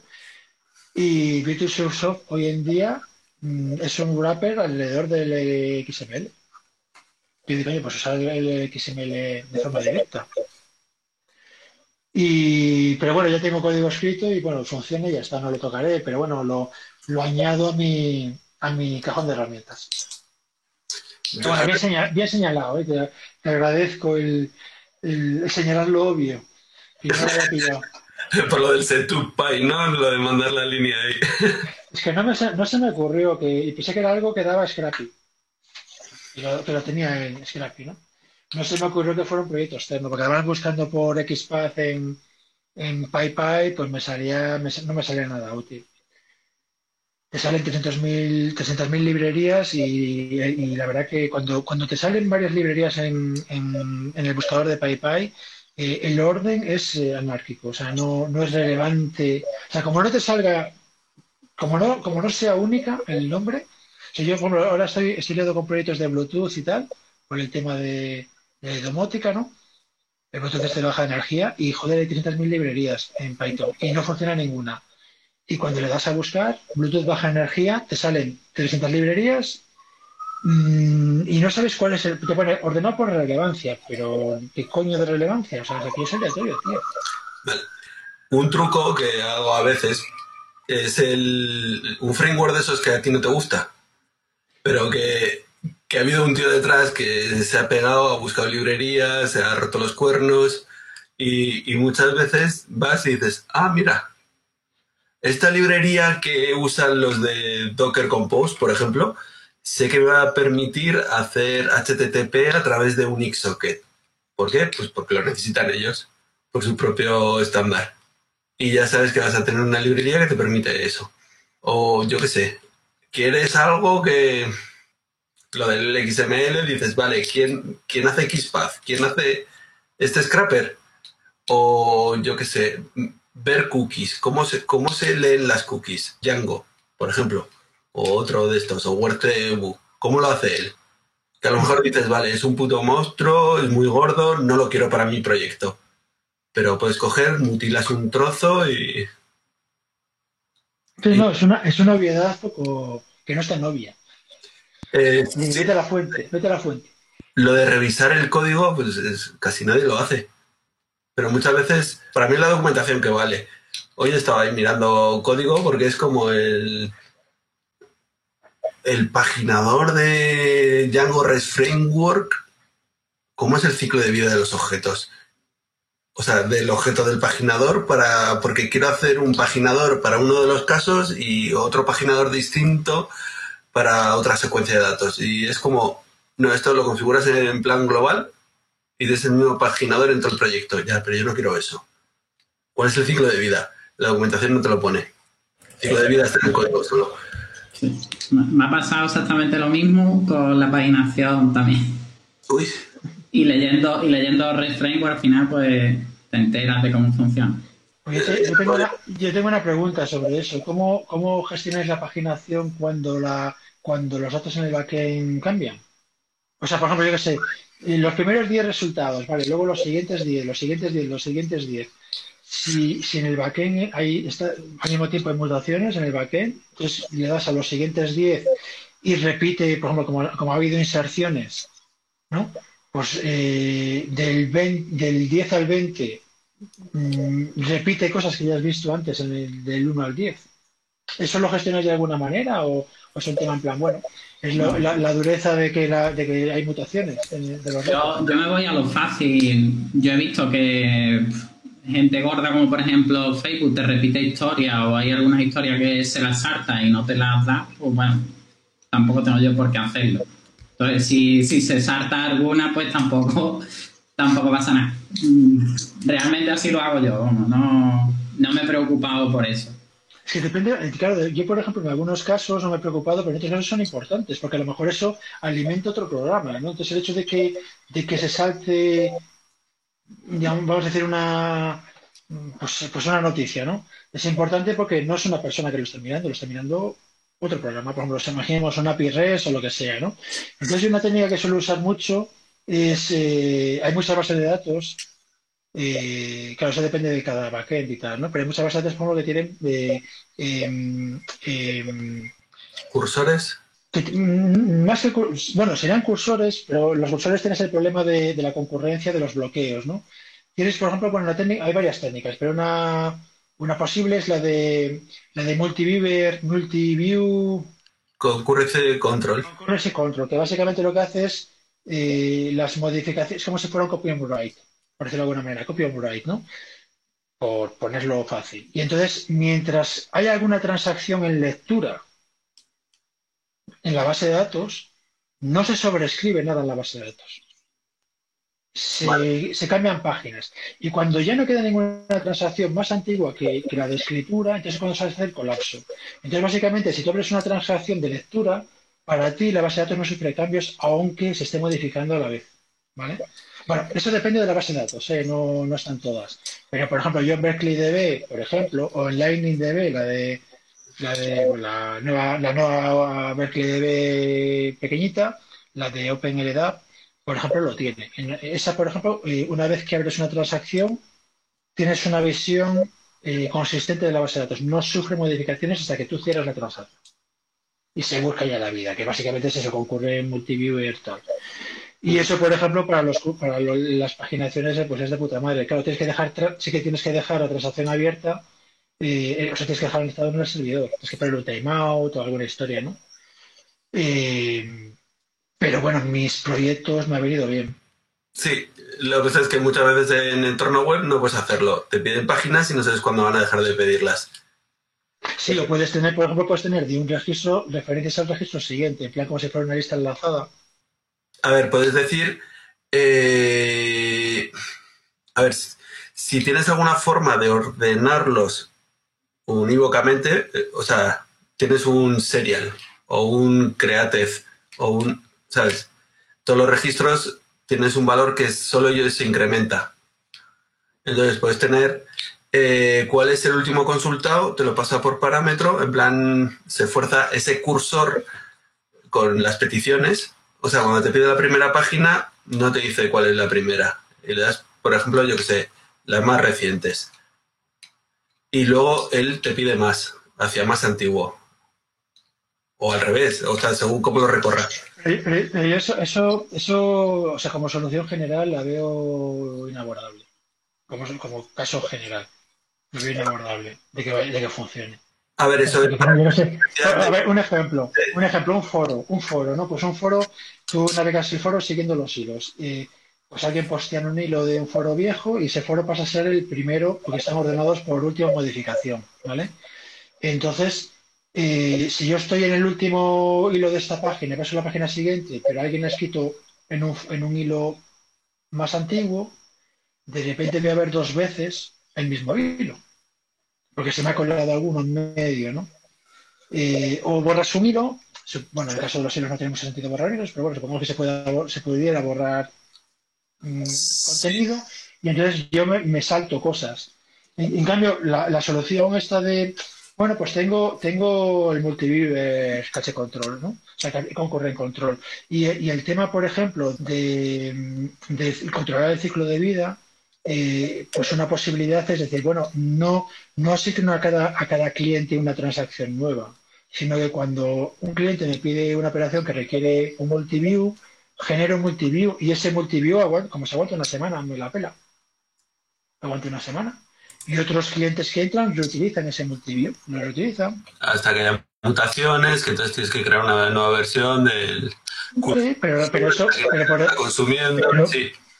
Sí, pero bueno, pero tú, tú, tú, como cliente tú puedes decir, bueno, quiero datos actualizados o, o, o, sea, estás leyendo una... Por ejemplo, en el caso que tengo yo, a mí no me, no me importa leer datos de hace 8 segundos. Vale, a ver muchas veces es como eso no es gratis del todo, porque te tienes que guardar información de que ha consultado cada uno, tal y cual, y dices, bueno, si Facebook lo hace y no pasa nada. bueno, bueno, depende, depende del caso de uso, claro. A lo que voy es que el hecho de trabajar con un sistema sin plan multiview, multiview, eh, joder, eh, concurrency control, ¿no? O concurrency no sé qué. Eh, eh, es, general. Quitando, quitando controlar cuándo puedes cerrar una versión, que eso en la web pues puedes tener su historia, eh, te soluciona el problema en, el caso general. O sea, vale, vale siempre. El problema es decir, bueno, ¿cuándo, ¿cuándo puedo cerrar la transacción?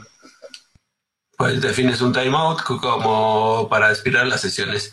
Claro, como si pones un timeout de una hora, da igual. De hecho, en las bases de datos que yo uso de estas historias, el hecho de mantener sesiones de escritura abiertas no sobrecarga apreciablemente el servicio. Pero si tienes muchos usuarios cambiando y posteando en el foro y muchos usuarios paninando, eso se te va, ¿no? O sea, te está guardando muchas vistas ahí intermedias. No, pero no, no, no. No, fíjate, es que solo se, solo se graban las modificaciones, no toda la base solo lo que ha cambiado, nada más. Vale, sí, se hace un copy and write. Es un copy and write. Sí, es como cuando haces un fork en Linux, tú realmente no copias toda la memoria, cada uno tiene su propia memoria. Pero lo que tienes marcado de. de. vale. Sí, solo aquí tendrías. Aquí tendrías como- Se copia en ese momento.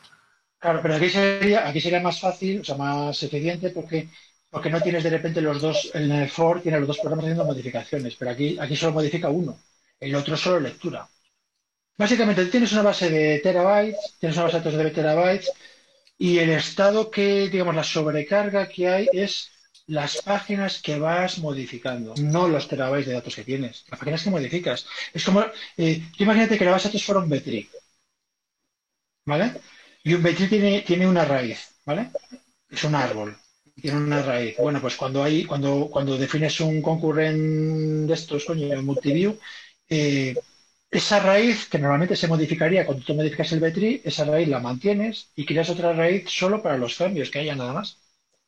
Y, y ese árbol nuevo, Sí. lo que no ha cambiado hace referencia a las versiones antiguas y lo que ha cambiado lo tiene él.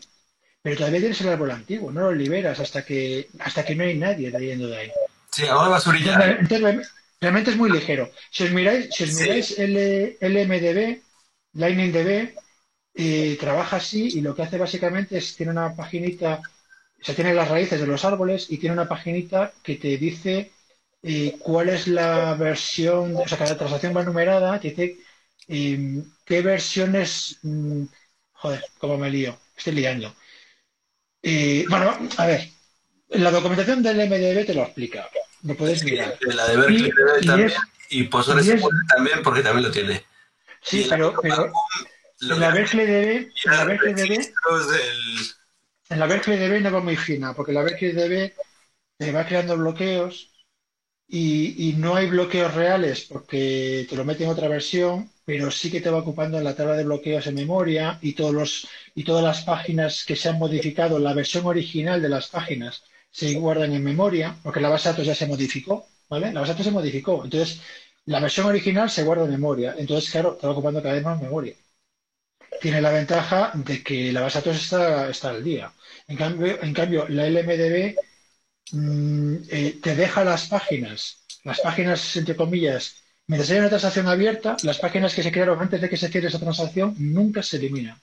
Siempre se dejan ahí, nunca se modifican. ¿Vale? Y es cuando haces un commit en la transacción, es cuando se hace limpieza y se unifican los árboles.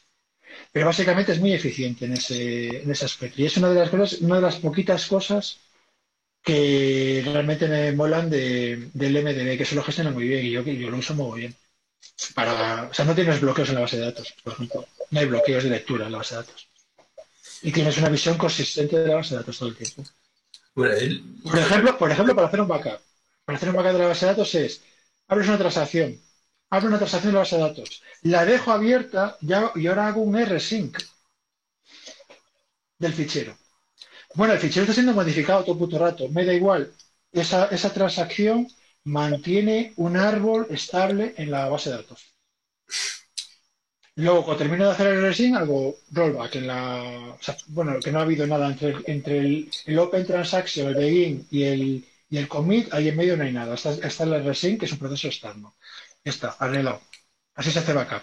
Y mientras tanto, tienes transacciones de lectura, siguen progresando, y transacciones de escritura hacen modificaciones en la base de datos, pero no te tocan los bloques eh, mm, previos a la transacción. En fin, es muy interesante, pero tampoco es Python. no, sí, es interesante. La cosa es que es eso, que normalmente en web hay tan poco, tan poco requisito que es como, si no hace falta, no se hace. Sí, bueno, pero yo no, yo no solo programo web, yo programo más, más tema- temas de APIs y cosas por el estilo, y ahí tienes que tener más cuidado con el tema de Eh, las temas de, yo que sé, cuando te estás recogiendo eventos, en plan event sourcing, de tengo que procesar todos estos eventos, pues sí que eh, van a ser uno detrás de otro y no se puede cambiar el orden.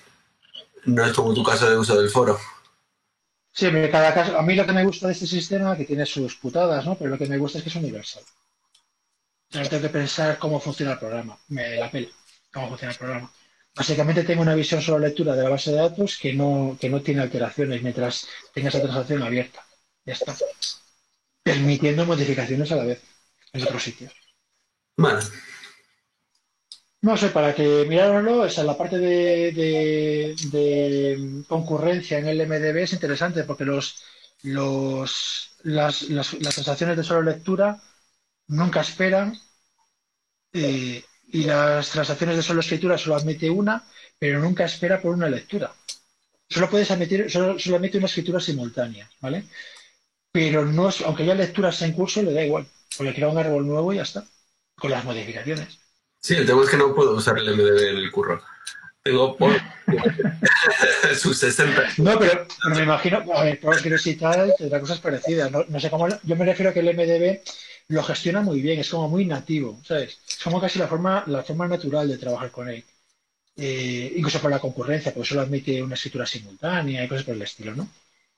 Con lo cual los bloqueos, o sea, no hay deadlocks, no hay deadlocks porque eso, coño, solo tienes un block. Entonces no puedes tener un deadlock porque solo hay uno. Sí, Pero, y las lecturas no se bloquean, que eso, eso en, en, por ejemplo, para temas web, que casi todos son lecturas, tío, pues es una ventaja gorda. Pero una base de datos eh, SQL decente, le hace Postgres, tendrá cosas parecidas. Otra cosa es lo, la carga, la carga que supone el tener eso. Porque, por ejemplo, la, la- ya te digo, el Berkeley DB eh, tiene esa función, pero em, eh, no, no, para mí no, no es usable en producción en entornos exigentes, porque te lo, te lo trae todo a memoria y cosas por el estilo. Te dices, pues para cosas gordas no, no puedes. para cosas web en Postgres tampoco, porque estás cada vez abres y cierras una conexión. Normalmente tienes 50 conexiones. Está para todo el mundo que, que entra y sale. Entonces, tampoco puedes mantener ahí un cursor abierto o una transacción abierta para mantenerle el orden de... Pero no hay una forma, no- pregunto, eh, no lo sé, no hay una forma de hacer un snapshot virtual de la base de datos y luego poder trabajar sobre ese snapshot, solo lectura. No lo sé, eh, pregunto. Ah, vale, puedes, puedes crear puedes crear una tabla a partir de una vista. Como solo te guardan los IDs, sería más barato. Pero es que si tienes un millón de registros, aunque solo sean un millón de, de referencias de IDs, para tenerlos en el orden en el que el tío lo consultó, son unos cuantos. Bueno, no sé, esto es un tema que a los que le guste la informática se, pues lo podéis curiosear. formas hay, lo que pasa es que es eso, todo, todo cuesta, nada es gratis. Mantener una sesión es caro cuando tienes más de 50 usuarios que están interactuando. Si tienes 50 sesiones, ¿lo puedes aumentar? Sí, más memoria. Ver, yo me imagino, pero yo me imagino cosas que imagínate. un- sí, ahora mismo es una página mental y no es Python, ¿vale? Pero que yo creo que es fácil de entender. Tú imagínate una base de datos sobre ZFS, ¿vale? Eh, que tú haces, tú haces un snapshot cada segundo, cada segundo. Sabes que en ZFS los snapshots son rápidos y eficientes. Sí, Solo ahí, van en función de lo- van en función de los cambios que tienes, ¿no? Entonces, para ti, la sesión de un tío puede ser la referencia al, snap- al snapshot de ese segundo. Y tú tienes snapshot cada segundo, automáticamente, cada segundo, aunque no haya nadie, cada segundo. Todos los snapshots son gratis. Va, va, va. Y cuando te entra un tío, para, para un cursor de esto, para un, para un, un paginador, pues tú pues en la, en la cookie te pone el número de serie, de, o sea, el nombre del snapshot. Y tú te vas a ese snapshot, lo abres en solo lectura, que es un snapshot, abres la base de datos y trabajas en solo lectura con esa base de datos. Ahora- Ahora voy a ser puñetero y te voy a decir, no nos vale a nosotros. Porque los snapshots va uno detrás de otro, es como historias en el tiempo. Y tú puedes ir hacia, o sea, ir restaurando puntos en el tiempo, pero nosotros tenemos que sobre una tabla, dos clientes distintos hacen una vista y como tienes control de permisos a nivel de row, pues unos ven unas cosas y otros otras. Aquí Entonces, funciona igual, porque aquí cuando, cuando tú accedes a la versión de hace tres minutos, esa base de datos ya está configurada y accedes como accedes normalmente a la- al- con los permisos del usuario, etcétera. Es otra base de datos, solo lectura. ah, vale, dices como montar la base de datos entera, Sí. expirar todos los cachés de... No, es, otro sistema de ficheros. A ver, a ver, que no, pero no, me, no me refiero a que lo hagas. Me refiero a que eso es una forma de olvidarte de sesiones y de uh, mantener el estado en el servidor y tal. Dice, no, yo tengo yo hago sesiones. Como a mí las, a mí los snapshots mm, me son muy baratos y me los tengo por, por, seguridad y por replicación y por la hostia, ¿vale? Eh, yo te mando directamente el snapshot y que tiene una granularidad de, de, un segundo. Hago un snapshot cada segundo. Y vas a ese snapshot que es una base de datos entera. Es la base de datos. Son, son tus 10 teras de datos. Que no te digo que lo hagas, ¿eh? No, no, pero, pero, que técnicamente dices, bueno, fíjate que podrías tener, podrías tener vistas personalizadas con poca carga y sin tener estado personal para cada usuario en el servidor. Ah, los, clientes, los clientes que hagan algo en el segundo 27, todos tiran de la misma versión. No tienes un estado personal para cada uno de los clientes. Son los clientes que le han dado el botón en este segundo, que pueden ser 10.000 tíos. Me da igual. Sí, técnicamente hay muchas cosas, te digo, pero eh, que normalmente es como, cuanto menos te compliques, cuanto más simple lo hagas, mejor, porque ya, se, ya, ya, va a venir un tío con ideas de negocio raras y te va a complicar. Bueno, bueno, pero no me rompas el, no me rompas el rollo, yo estoy hablando de, de informática eh, fundamental, fundamental. Luego todo con la realidad. Estas cosas, el multiverso concurrencia y control, es como, oh, no se bloquean las cosas, el, que las lecturas sean reentrantes, las escrituras no, o los bloqueos de intención de, oye, que si yo hago un count y alguien me va a insertar un registro, eh, esto me va, me va a dar una cosa distinta. O sea, sí, la base de datos tienen millones de cosas y, son bonicas de ver. O sea, tienen así como, oh, qué bien pensado está esto. Porque hay mucha gente ahí que lo ha estado pensando durante 40, 50, 60 años. Sí, es la hostia. A ese nivel conceptual, sí. A nivel de curro es como, mira, tronco, que me van a dar las 7, yo me quiero ir. Saberlo rápido. sí. Claro, si yo cuando te digo, cuando os digo a ti y a Víctor, ¿no? que son los que habéis eh, contestado, cuando os digo, oye, ¿cómo solucionas el problema de la paginación? Y la respuesta es, si Facebook, si Facebook le da igual, a mí también. O sea, a mí cuando mi jefe se me queja, yo le digo, mira, Facebook, si esta gente no ha sido capaz es insoluble, es, el completo. No, además. Bueno, si la, si la respuesta es esa, entonces ya no tenemos nada de calidad. Ya. No, no, o sea, es, interesante, es interesante intentar solucionarlo, pero que es lo que ha dicho Javi, o sea, al final tú quieres trabajar y ¿Ah, solucionarlo rápido. No, yo estoy, yo, no yo, estoy, yo estoy de acuerdo, yo entiendo, entiendo la... O sea, joder, yo hago estas cosas, entonces sé lo que cuesta y, y que, y que nadie lo va a apreciar. Tú te vas a dejar ir los cuernos y a nadie le va a importar una mierda que lo hayas hecho, le da lo mismo. O sea, es eso de mi. El ordenador se ha comido meterse doctoral, ¿qué se le va a hacer? Dice, coño, hace una puta copia de seguridad. Eh, no, la gente asume que la informática es una mierda y, y, le damos la razón constantemente, porque como no lo valoran, pues es una mierda. Pero a mí me, me interesa darle vueltas a si se puede hacer mejor o no. Otra cosa que, bueno. El tema de las paginaciones es es un tema complejo, porque tú, por ejemplo, para devolver los primeros datos, los primeros que encuentres, si ya están ordenados, son válidos. Pero tú, la siguiente vez que haces una consulta y le dices, dame la segunda página, tienes que coger, pasar por los por la primera página, pasar de esos datos y empezar a, a mandarle por el tubo los de la segunda página. Y entonces eso es un poquito más lento. Y la tercera página, pues coges dos páginas que pasas por encima sin hacer. Y... Pero tú estás, tú estás pensando en SQL y tal. Yo estoy pensando en otra cosa. Yo no soy SQL.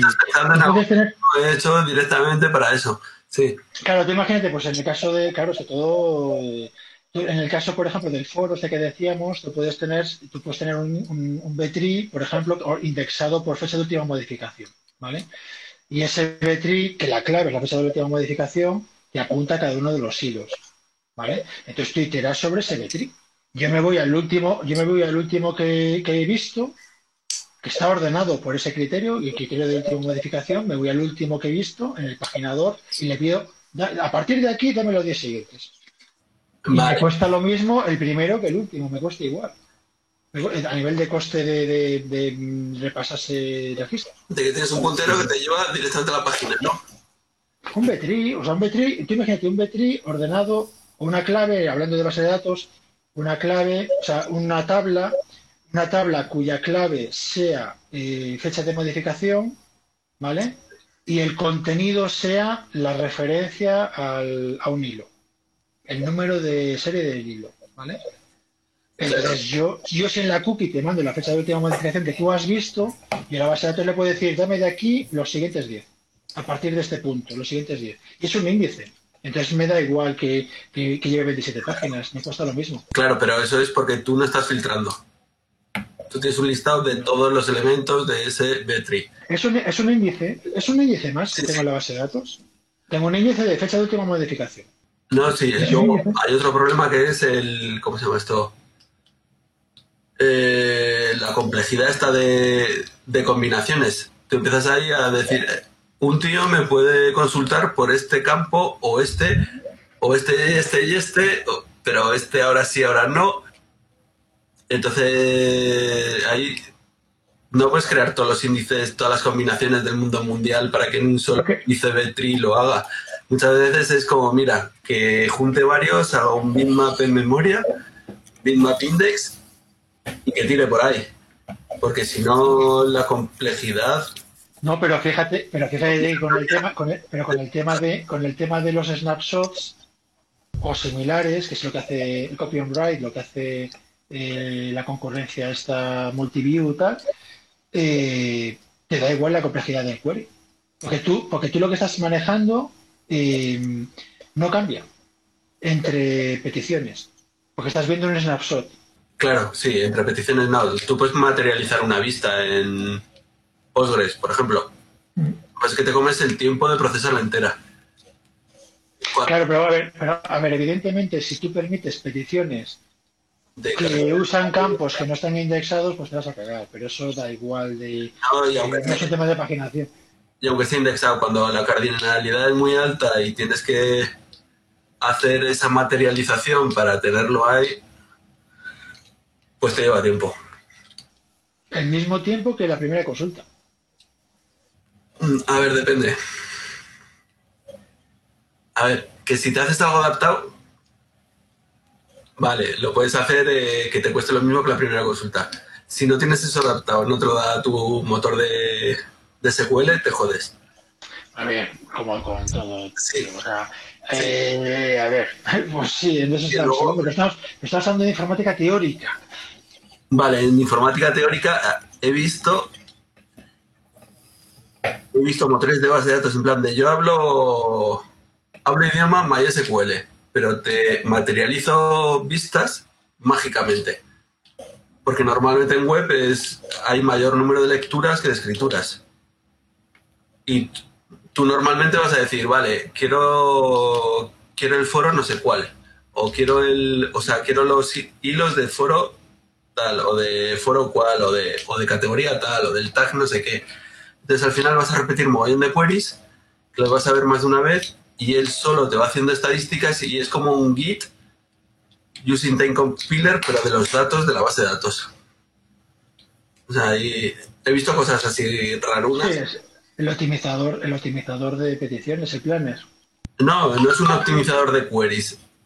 Simplemente que sabe cuál es la query mejor para acceder a los datos. Es que directamente te guarda copias de los datos mejor estructuradas para... ¿Sabes? Porque aunque tengas duplicación, va a ir más rápido. Sí, de hecho todo el rollo de todo el rollo de las formas normales y tal que se estudian en la carrera, ¿no? De, de pues tener todos los datos normalizados, o solo están en un sitio, el foreign key, todas esas historias. Luego en la, bueno ya lo sabéis, en la vida real eh, se va al carajo por un tema de rendimiento y. Te normaliza porque como te tengas que comer un join aquí de, Claro. De 4 millones contra 5 millones de registros, Sí, entonces metes para asegurar la consistencia, metes trigger y, y cruzas los dedos. Sí. Sí, o sea, al final tienes un montón de abanicos de posibilidades y de cosas de y magia que hacer y, y haces artesanía. Bueno, eh, Viraco, eh, se nos hace tarde. Cuéntanos Ahí- algo de. Cuéntanos algo Os de. comento una cosita antes de, de terminar. Eh, ya que habéis hablado tanto de base de datos, he mandado dos charlas de la FODEN de este año. Lo que pasa es que todavía no están subidas, pero esas dos eh, son interesantes. En una de ellas te habla un poco de cuándo crear y cuándo no crear index en base de datos. No sé, igual os, mm, os puede parecer algo interesante o no. Y la otra es una hora que, el tío bien podía haber dado la charla en tres, porque habla súper rápido y comenta muchísimas cosas.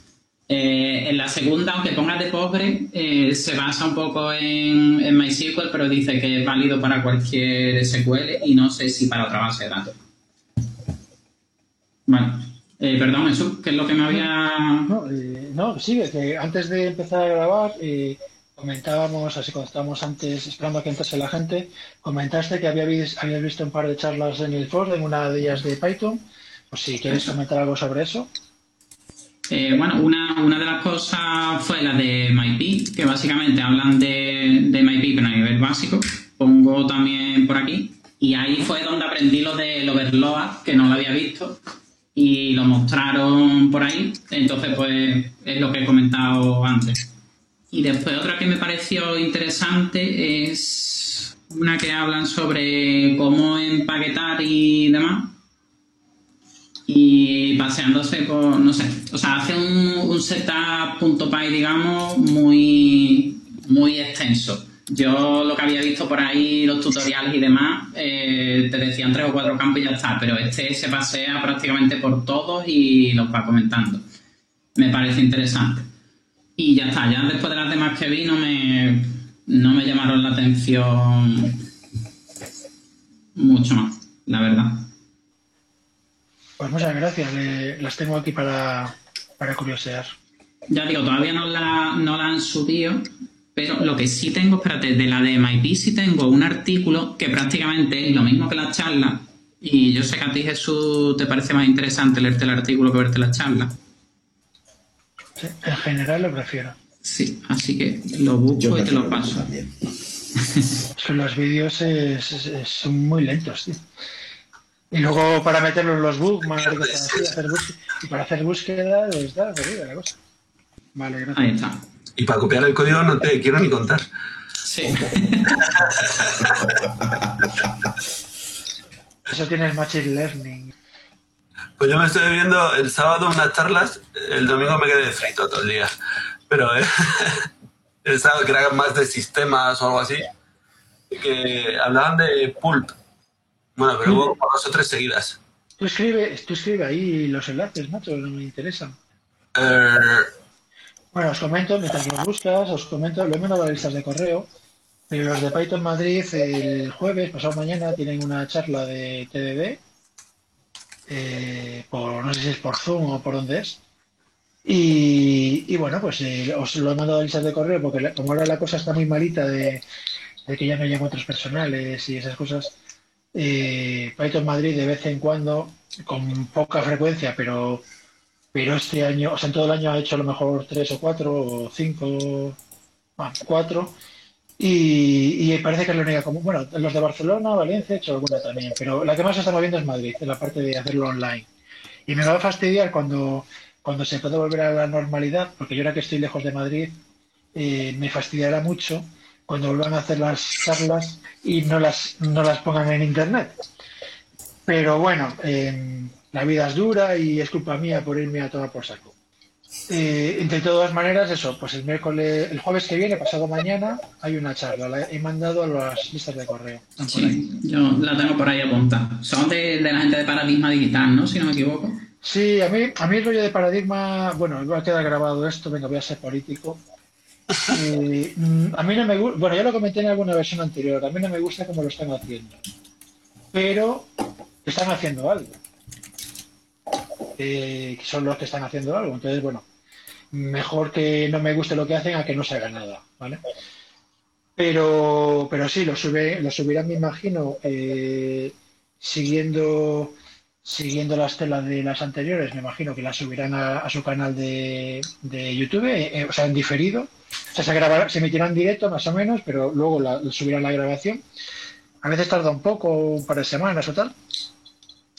Y, y, bueno, pues eh, yo como veo una sequía de la muerte de, de, actividades de estas, y no ha habido picón este año, etcétera, pues agra agradezco que haya charlas. Y además hay que la da me parece que es el presidente actual de Python España. Creo. No es el presidente, el vicepresidente, no es el presidente, el de ahora. Que la verdad que no sé cómo estarán llevando la cosa, porque con, no se ha podido hacer la PyCon y tal, que también es una, es una forma de financiar la asociación y este año no se ha hecho. No sé, no sé cómo está la situación, la verdad. Pero bueno, pues no sé, ¿alguien más tiene algo que comentar? Son las eh, nueve y media, llevamos dos horitas. Sí, una, una, un detalle que comenté la semana pasada, pero no tenía el ejemplo sobre lo del pickle. Y es que básicamente es, eh, yo me creo un objeto, por ejemplo, o sea, me creo la clase item y me creo un objeto. Y ese objeto lo quiero guardar en un pickle. Pues cuando yo intento hacer un profiling de eso, eh, me da error. O sea, cuando hago el profiling desde la línea de comando. O sea, si yo ejecuto el Python-mc profile, me da error. Pero si hago un import profile y hago el profile de eso mismo, sí me funciona. Y el error que me da, eh, lo estuve buscando y es este que voy a pegar aquí, que está en, en, la lista de, o sea, en los bugs de Python. Vale, que es del 2015, que hace referencia a otro que es del 2010. No sé exactamente por qué y no me he peleado mucho, pero, pero bueno. Por comentar lo que lo dije la semana pasada y no puse el ejemplo. Ah. Lo, miraré, lo miraré porque, bueno, esto es, eh, si es algo resoluble, eh, me gano me gano mi lugar ahí, que esté muy parado. Lo, lo, lo curiosaré, lo curiosaré. Sí, ¿Hay algún sitio, o sea, eh, alguna web que uséis para subir un código de ejemplo, para pegarlo? ¿Pastebin? Yo uso Pastebin si es de usar y tirar. Vale, ahí he pegado el, el ejemplo. Sí, de todas maneras el caso que pone en el bug ya es un caso bastante... Si eso es reproducible ya, ya es una buena base. ¿Puede ser por lo especialito del módulo, mm, o sea, del nombre del módulo main? Mira, sinceramente no, no especulo de por qué puede ser, no lo sé. Hay gente que habla de que es por el multithreading, pero es que no sé dónde está el multithreading, no sé si el Pickle lo usa por debajo. No, CPython lo que hace, eh, si no recuerdo mal, porque hablo de memoria, eh, lanza un hilo que, no sé, 100 veces por segundo, eh, mira en el otro hilo, mira la pila del otro hilo, ¿vale? Y se va haciendo una tabla, bueno, un diccionario de cuántas veces aparece ciertas pilas pues para, es como un, es como un, es un profiler estadístico. ¿Vale? Básicamente, si tú quieres saber dónde se te pierde el tiempo en el código, pues una opción es eh, 100 veces por segundo, eh, mirar en qué línea de código estás, 100 veces por segundo, y, sacar una estadística. Entonces, la, la, parte, la rutina que está jodiendo, pues va a salir más veces en esa lista. Entonces, es una forma de tener un, de tener un, un profiler sin tener que interceptar todas las llamadas a funciones, todas las operaciones, etcétera. Es decir, bueno, si lo que quiero es ver dónde se me va el tiempo, pues de vez en cuando miro, de vez en cuando miro dónde voy y, pues voy recopilando dónde voy. Entonces, ahí, ahí aparece el multithreading. Que tienes un hilo separado, que es el, que está, el que está revisando el hilo original pues eh, 107 veces por segundo, para que no coincida un múltiplo de 100 que, que procesos periódicos. ¿no? Y puede ir por ahí los tiros de que esté construyendo, de que esté construyendo el objeto y esté en medio de construir y no sé qué. Pero la verdad que no lo sé, tengo que mirarlo. Pero bueno, lo, ya que me diste una mano con el famoso, que todavía no lo he metido, sí, lo siento. La semana que viene prometo, prometo. Creo que además voy, creo que además voy a seguir, joder, todavía no lo tengo decidido, pero creo que es bastante probable que siga la sugerencia de Miguel de poner el finally en vez de usar Wigrefs, que Wigrefs igual la gente dice, ¿por qué uso cosas tan raras? ¿no? Y el finally es más... Eh, es, es, meter más código, pero como que es más obvio lo que hace. Entonces, bueno, ya, ya daré las gracias apropiadamente cuando sea, ¿no? Pero me lo miraré, porque no debería fallar. Es un bug. Y además, como veo que nadie le hace ni puto caso, ¿no? Que desde 2015 no se toca, pero Dame, dame, si no te digo nada la semana que viene, me lo recuerdas. Haz, un poco de mosca cojonera y me lo. Por lo menos me comprometo a echarle un vistazo. No, no digo de arreglarlo, pero de, de, mirar y decir, hostia, esto, esto es muy jodido. Y pasar. O es una, o es una gilipollez. Me lo miro. ¿Vale? O sea, Estate, recuérdamelo de vez en cuando. Sí, yo le, intentaré echar un vistazo también, a ver si, por lo menos para pelear un poquillo, para que cuando, cuando tú lo mides pues, y digas algo, pues sabes más o menos por dónde van los tiros o algo. No, no, por supuesto, si más gente se lo quiere mirar, súper guay. Lo único que me temo, me temo, no lo sé, pero me temo que esa parte está en C. Vale. Porque lo de C Profiler es una pista. Sí. que estaban las dos versiones y C. Yo, bueno, yo el C, bueno, ahí el multithreading y tal, a saber qué coño va a pasar, pero, pero bueno, el C lo manejo. Pero claro, no, es lo normal de los programadores de Python, que se manejan en C, como norma. Lo, les haré un vistazo. Gracias, por, gracias por perseguir el asunto, porque el otro día lo comentaste, pero como tampoco dijiste, sí, me da un error, ¿qué error? No sé, un error misterioso. Claro, eh, lo tenía por ahí en un fichero, pero como me dejó hacer falla, no lo conseguí reproducir y digo, bueno, ya durante la semana lo hago y lo paso. Yo, yo me dedico a apuntarme cosas para los, para los martes. Sí, yo, también, yo también. Hay que, apuntarse cosas para los martes. Si no, nos miramos a la cara y decimos, eh, ¿quién abre, quién abre el hielo aquí?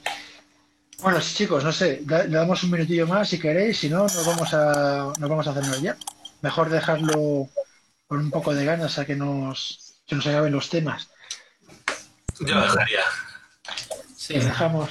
Es buena hora y ha, estado, no sé, ha estado bien el día. Hemos hablado de muchas cosas. dejar una adivinanza, ¿no? Con el reto de la semana. a ver, yo sé, yo siempre he dicho que a mí, bueno, las charlas me mola mucho más las charlas de las cosas que no funcionan.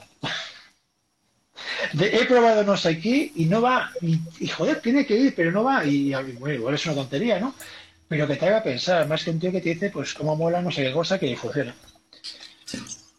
Eso me leo, para eso me leo, me leo, me leo el manual, o sea, no, no hace falta que me estés sentado escuchándote, ¿no? Cuando en una charla nadie te habla de la vida real, los bugs, las cosas que le tocan la moral. Dicen, no, no está hablando de software.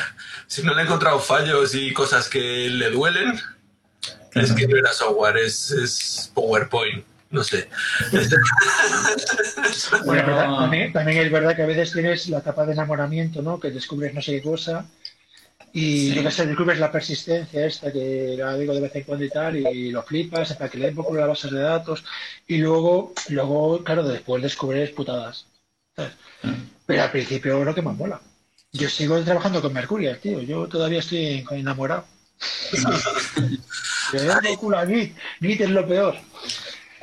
Hala, ahí queda, queda, queda grabado como, de, como decir, las mejores charlas y los mejores artículos al final son los por mortem cuando han tenido un montonazo de problemas y te dice, pues mira la cantidad de problemas que hemos tenido y hemos hecho esto para solucionarlo. Eso es lo que, es, que, lo, es que lo otro es leerte la página web de proyecto, tío. Sí. Ya está. Marketing. De hecho, yo, de hecho, de hecho eh, lo comento también para terminar. El otro día, hace dos semanas, eh, Javi comentó que para hacer búsquedas y tal, yo dije, a ver, ¿algún módulo para hacer búsquedas así rápido? Y tal, me dijo, Bush. Bueno, lo está mirando por encima, no lo he usado todavía, ¿no? Y tiene algo de soporte para español, pero no encontró ningún ejemplo de español, ni uno.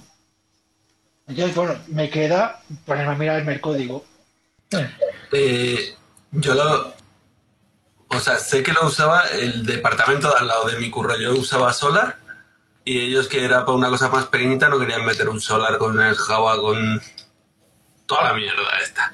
Y lo metieron embebido con WOS y, y creo que lo tenían en español y en inglés y en varios idiomas, pero igual el steamer o el lematizador usaba librerías externas.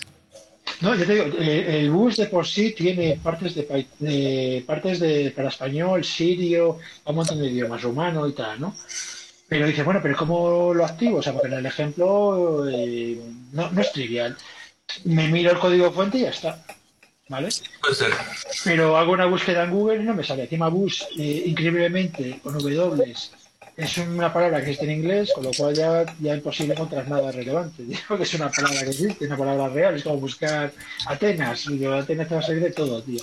Eh, pero me llama la atención eso, no he encontrado nada. Entonces, bueno, al final me queda, me queda mirarme el código, que es, que es el consejo de Javi de deja de hacer preguntas gilipollas y mírate el código, chaval, que no hagas el ridículo. Que bueno, yo en realidad voy a quedar bien. Voy a decir que lo hago para dar un poco de belleza a la lista de correo, que están muy enfadadas. Entonces, bueno, pues hay que sacrificarse. Ah, los test también es otra otra buena documentación. Sí, sí. Los test como forma de cómo se usa el programa es eh, casi lo mejor. La verdad es que está actualizado. Sí, bueno. y que, claro, está actualizado con la última versión del programa. Bueno, ¿lo dejamos aquí, chicos? ¿O alguien tiene algo más? Miguel, Miguel está, pero no está. Y, se ha comprado micro nuevo. No lo habéis oído sí, sí. de vocecilla. sí, sí. Estreno micro. Ah, se oye, ¿no? Sí, perfecto. vale. Que me estuve pegando con, con el Bluetooth bastante rato hasta que conseguí hacerlo funcionar. Pues funciona, funciona bien. Pues nada, un día, un día hacemos un, un monotemático de, de persistencia, Durus y CD, CDB. Joder, para fastidiar a la, a la peña. Vale. Chao.